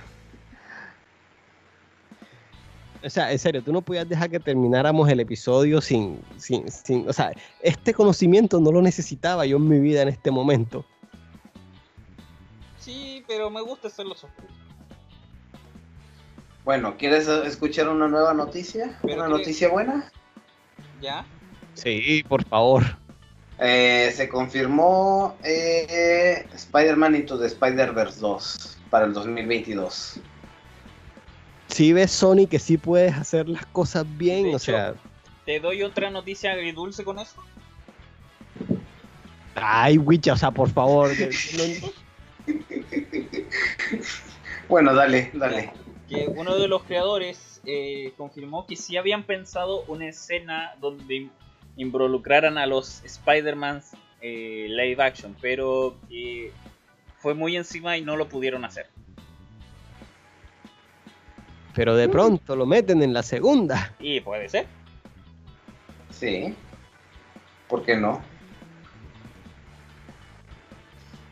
En cualquier caso, todos estamos de acuerdo junto con el amigo Crispe69 que no gracias, live actions de anime, no. No ha salido nada bueno de ahí. Bueno, de pronto Alita Battle Angel, creo que Alita, está más o menos. Déjame revisar. ¿Alita quién lo hizo?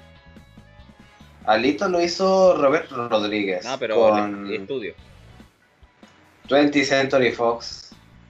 ¿En Ahora ya te imaginarás. Sí, o sea que ahora es de Disney. Sí. Y créeme que ese proyecto ya, o sea, ya está, ya está encerrado, está Sí, no, enterrado, dijeron, no lo van a dijeron que hacer. no tenían planes de hacer secuela.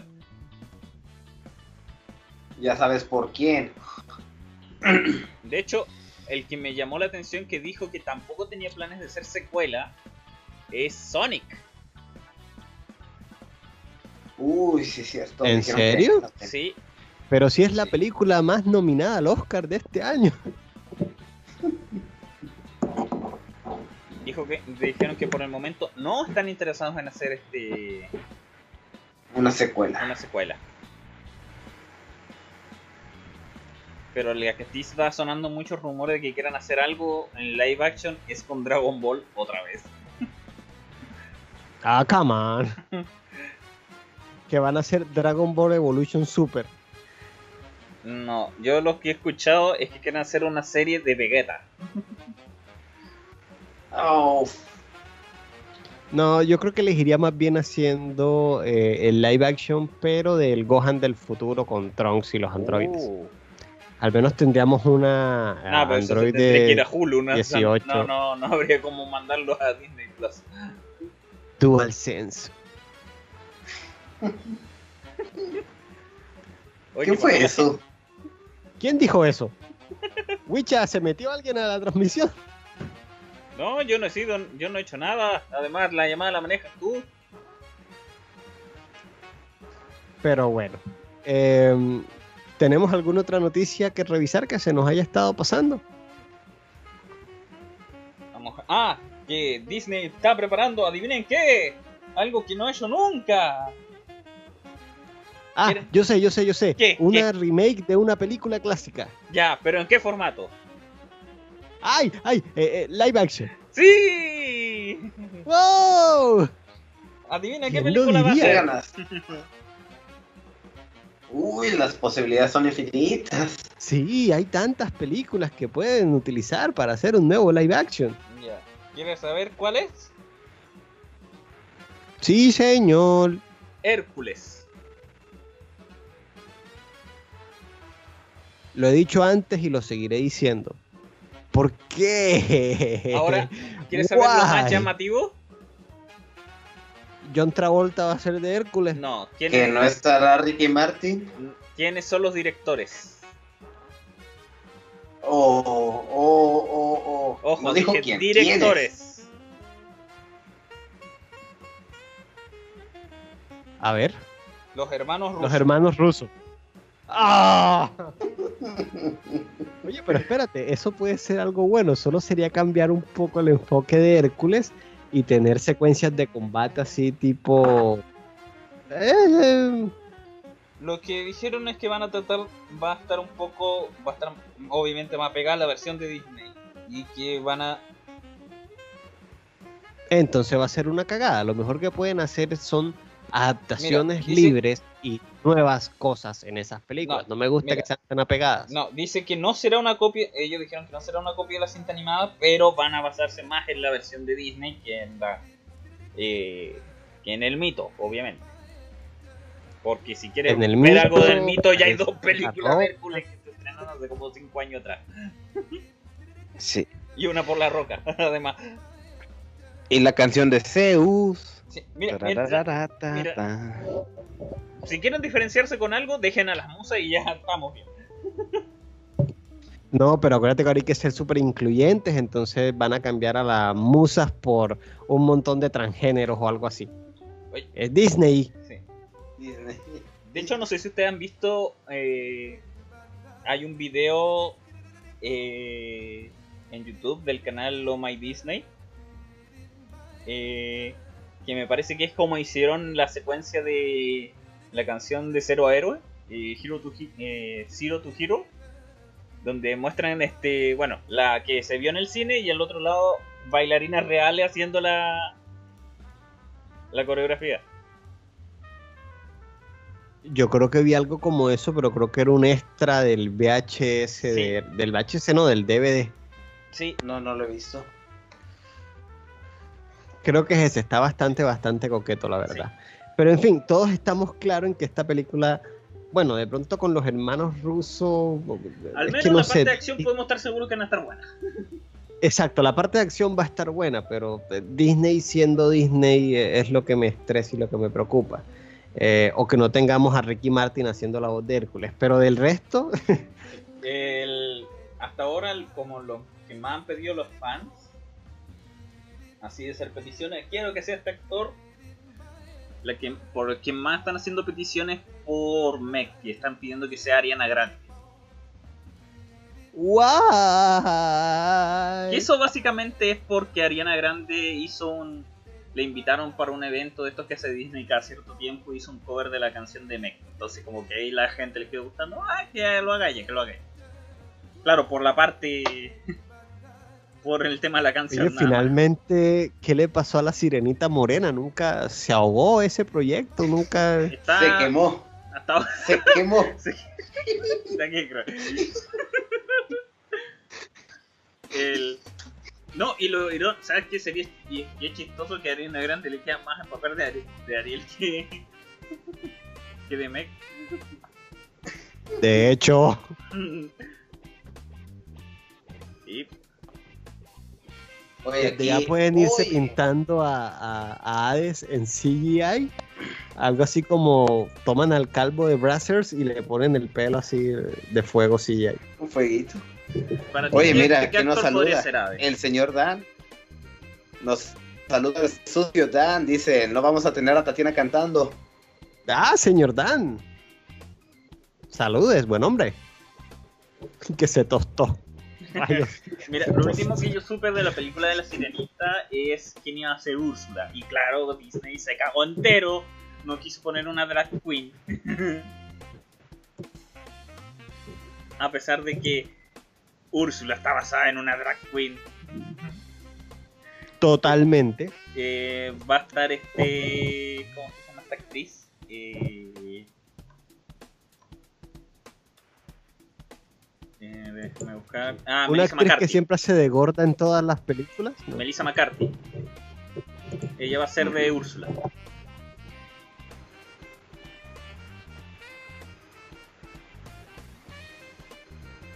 Que, que Disney mejor haga un remake de live action de las gárgolas. Oscura y épica como la serie animada, dice Mira. el amigo Lucas Ramos. De hecho, fuera de broma, eh, Ay, este comentario me encanta. ¿Sabes quién quedaría muy bien como Hércules? ¿quién? John Cena. Tururú, Y no chiste, güey.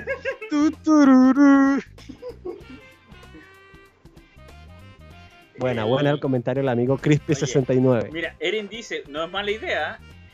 Eh, Jim Carrey como Hades.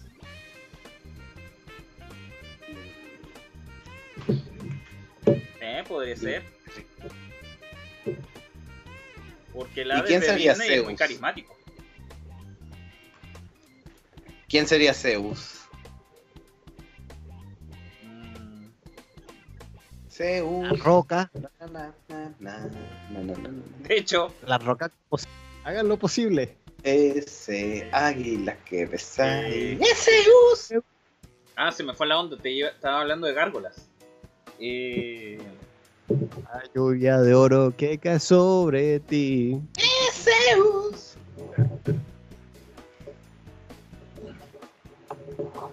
a ver qué dice la gente.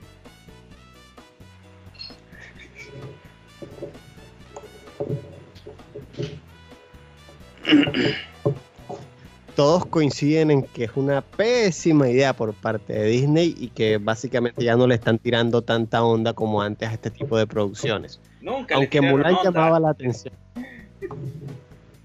Sí, pero muchos fueron a ver El Rey León. Sí, pero. Ah, ¿y está- saben quién queda bien como Zeus? David Hasselhoff.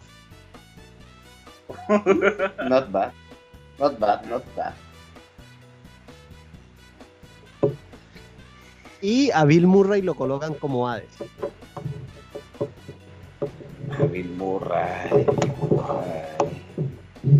No lo veo como, como Hades, a Bill No. Murray.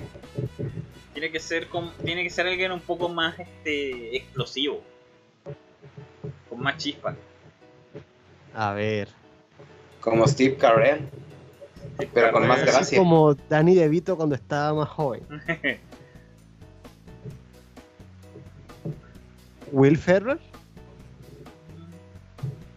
Mm, Mira, Tom Hiddleston podría ser, pero como que le falta cuerpo para ser Hades. Bueno, eso se arregla Y con CGI, gracia. pero Sí, gracias. y además yo creo que se le saldría mucho Loki en vez de Hades.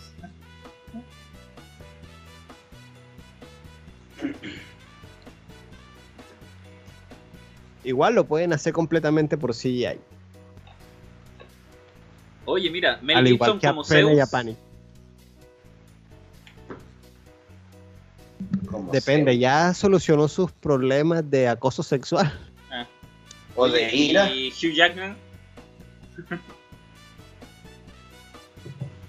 y Hugh Eh. Jackman. Siendo musical, él se anota. Pero Zeus no tiene canción en Hércules. No, sí. La de no importa la distancia. Ah, sí, no sé. Ah, sí. Y además, Sí. oye, además si lo tienen a él, ellos son capaces de hacerle una canción propia a Zeus. Listo. Ah, Danny DeVito tiene que ser el entrenador de Hércules. ¡Ah! No es idea. Phil. Sí. Sí, sí, sí. Oye, qué buen cast. Ahora solo déjenme buscar una megara de servicio. A ver. Ah, pongan a Brie Larson. Mm, No. No sé si Brie Larson canta. No sé, pero hay que rellenar. Definitivamente no Ariana Grande. No. Además que quedaría muy chiquita. No puede, está chiquita. Está muy chaparra. Eh, Está chiquito. mira, sí. Y la. Y. Melissa Benoist, la Supergirl, porque ella canta. Y no es Nah. precisamente chaparra. Yo creo que el personaje es muy particular. Mira, aquí Lucio Porras dice Elizabeth Olsen. Mm, ella Eh, canta un poco, pero no, no es gran cantante. no, no, no, no, no.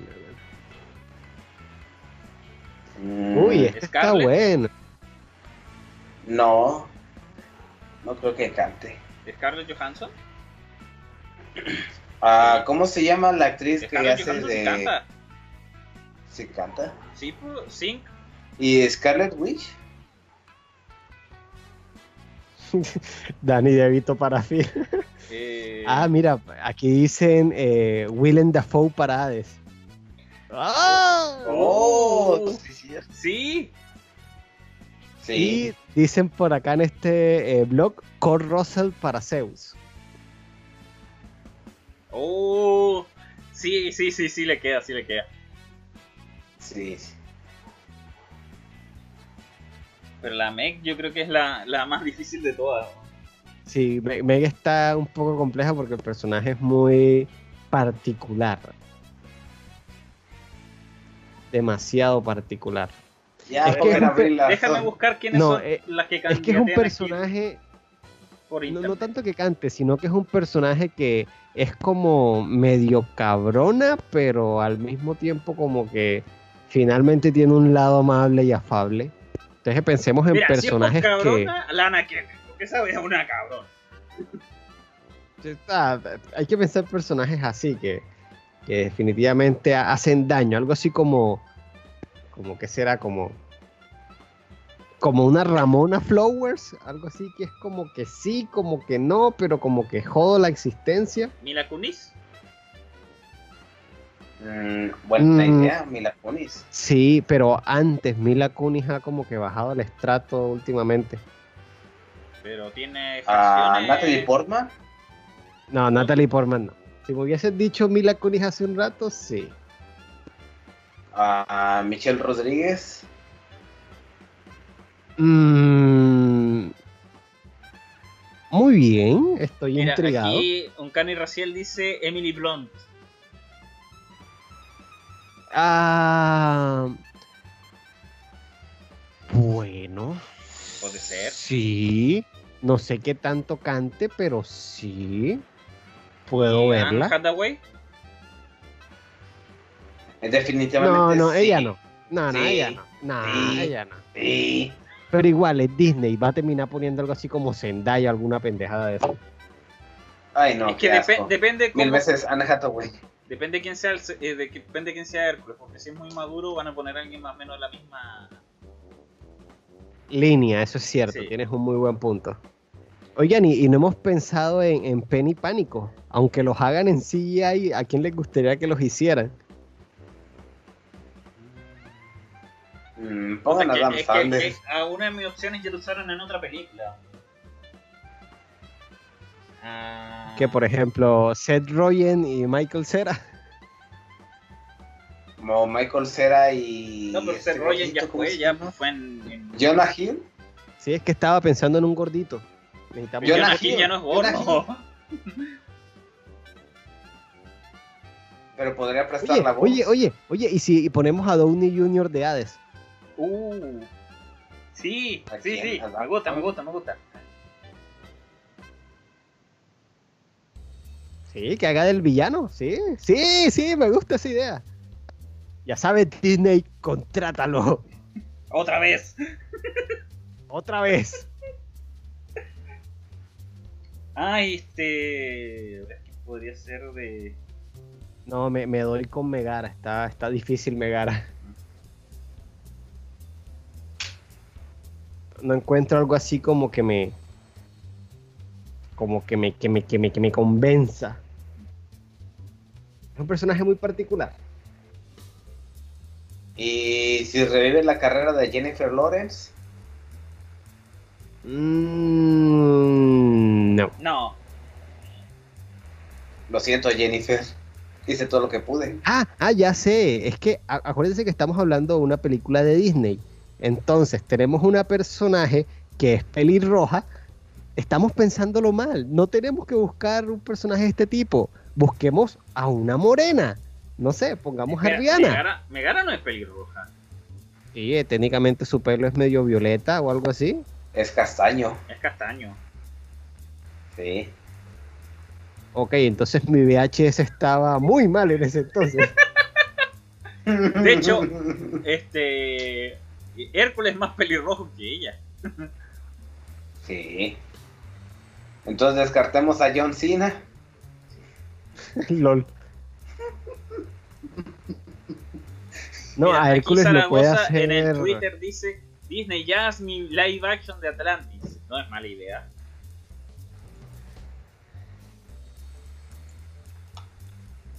Sí, yo creo que nos estamos complicando demasiado. Hagan a, Me- a Megara cambienle la etnia. Y ya, pasé la película más inclusiva. Asiática no puede ser, tiene que ser morena o latina. Sí, una Megara latina. Mira, de hecho, Espérate, espérate. ¿Y si Gal La Megara podría ser vería muy Gal Gadot, Wonder ¿sí? Sí, Gal Gadot, oye, sí. sí, sí, sí. Sí, y no pueden decir con que. Sí, no. Sí, Sí, Gal Gadot. Sí, sí, Gal Gadot. Gal Gadot. Gal Gadot. Gal Gadot. Espero que alguien en la caja de comentarios haya notado este cast. Este, en los comentarios, me estoy riendo por los comentarios que dicen, mata, estás daltónico. Que no era yo, era mi VHS, carajo. En aquel entonces no había HDMI.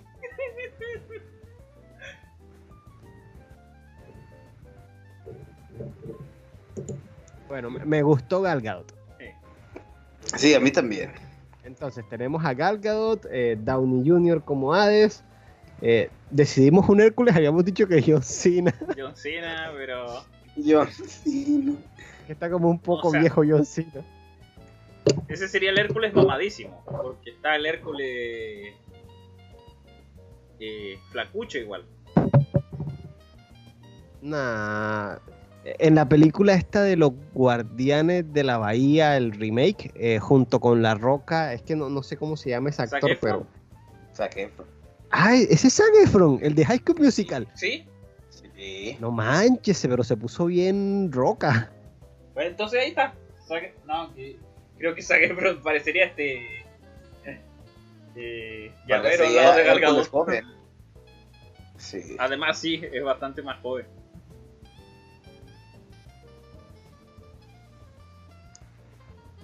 A ver, déjenme ver Bueno. qué, qué actores están candidateando en internet. Que igual hay, hay- Igual, sa- igual sabemos que va a ser Disney y prácticamente en este Mira, caso de ustedes hecho, me en dicen que el sí pelirrojo es Hércules. Como el pelirrojo es Hércules, no- Oye, no, se ¿y les Thor? haga raro que Chris Hemsworth. pongan...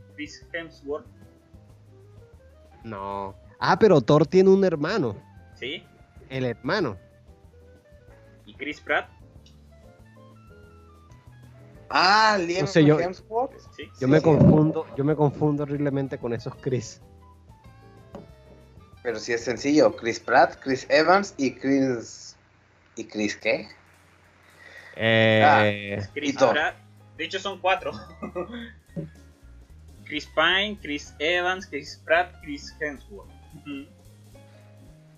Pero el Pine es... El Pine es de... ¿Cómo se llama? El de, el de Wonder De Woman. DC. El de DC. Ajá. Así que no sé si cuente, pero, Pero ahí lo tenemos.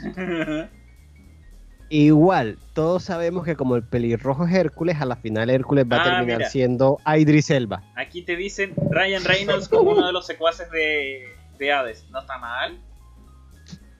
Sí, pena. ¿Mm? Ya hizo un Pikachu.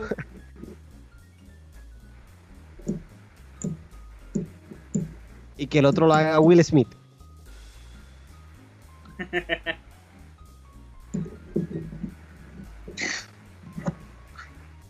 Pero bueno, igual nuestros sueños guajiros no van a ser porque saben que Disney necesita ser incluyente. En todo caso, fue, fue bueno soñar.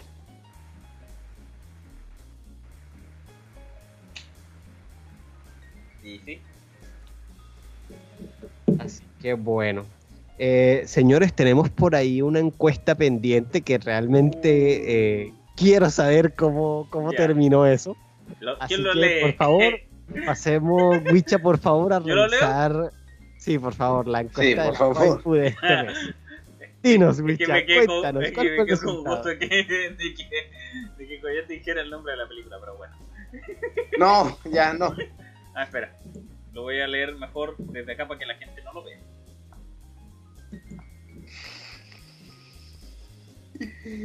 Ya. Ya, eh, de a- desde abajo para arriba, mejor. ¿Ya? Sí, sí, sí. Ya. Con un 3,8% Cloud con vestido. En estos momentos llenan de orgullo a, a- a Carlos, ustedes, mi audiencia, eh, veo que están tomando el buen camino y me agrada. Ya. En tercer lugar, con 23,1% Violet Evergarden. La de la película. Ok, ok. Ya. Y el primer lugar tuvo 38,5%. Ay, el vamos, lugar, vamos. 34,6%. ¿Digo el ganador o digo el segundo lugar y después el ganador? El ga- ganador, el ganador. El ganador. Ya. Y el ganador con un Espérate, no, ¿por qué? 38,5%. ¿Por qué el ganador? Tienes que decir la ganadora. La ganadora. La puta madre. Bueno, ¿quién ganó? Fue King Shark, es un tiburón. No manches.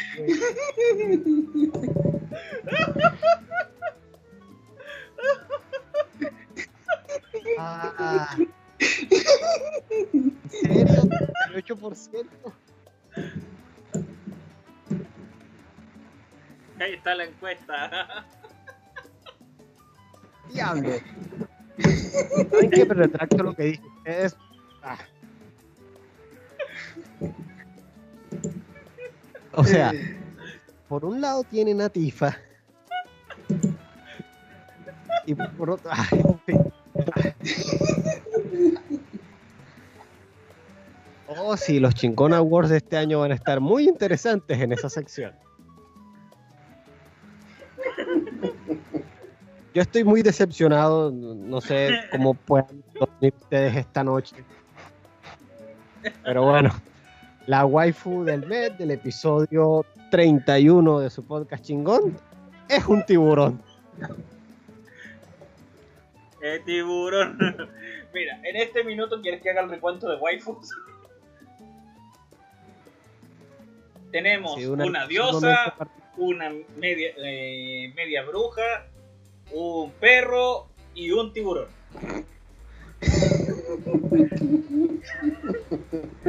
Me, llena- me llenan de orgullo. Y, y, ningún, y ninguno ha sido candidato de Carlos.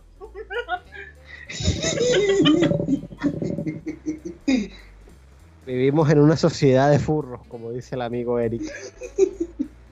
Eh, eso depende. La diosa cuenta como furro. No esperaba absolutamente nada de ustedes y ahora sí logran decepcionarme, dice el amigo Dark. Oye, alégrate. Carlos no ganó ninguna categoría. En este caso yo iba con Tifa, pero técnicamente el amigo Axel, eh, que de hecho, déjame poner aquí en el manual, no se puede usar el privilegio de ser el primer comentario para proponer la waifu del mes. Aquí está firmado con la sangre y mis lágrimas por este resultado también.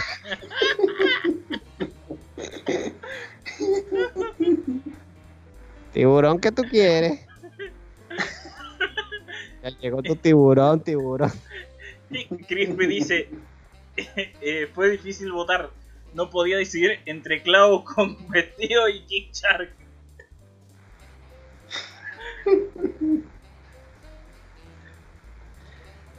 Yo solo voy a decir algo y va a ser lo último que diga al respecto. Que- Que se los coja un tiburón a todos, malditos.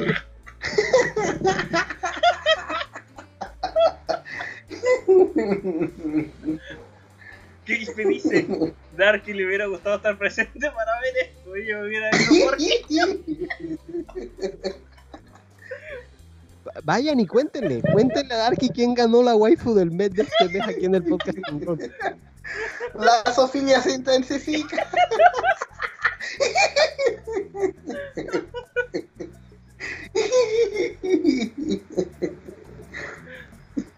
Ay, este año 2020. Lucio Porra dice, Castro de 2020 de 100 podcast. Ninguna waifu de Carlos estará en la chingona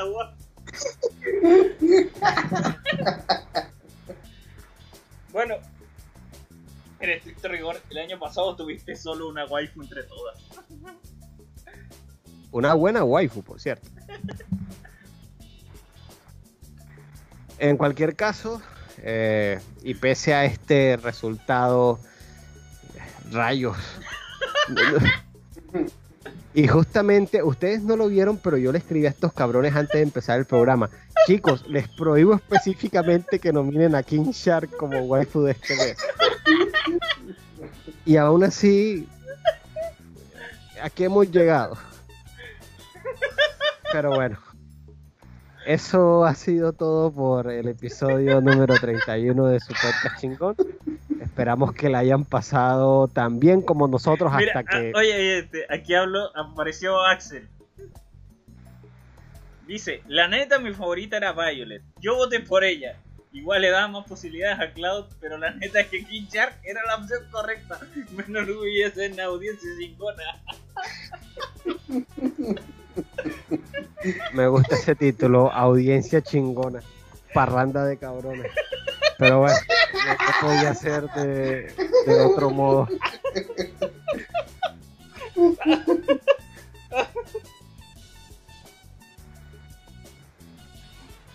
Ey, en serio, o sea. Qué manera de cerrar el episodio, pero ajá, pinches burros todos. Esperamos que la hayan pasado muy bien con nosotros, eh, los 30 espectadores que se mantuvieron hasta final. Al amigo Axel por esta dinámica tan peculiar del episodio de hoy, siendo él quien escogió a la waifu en consideración.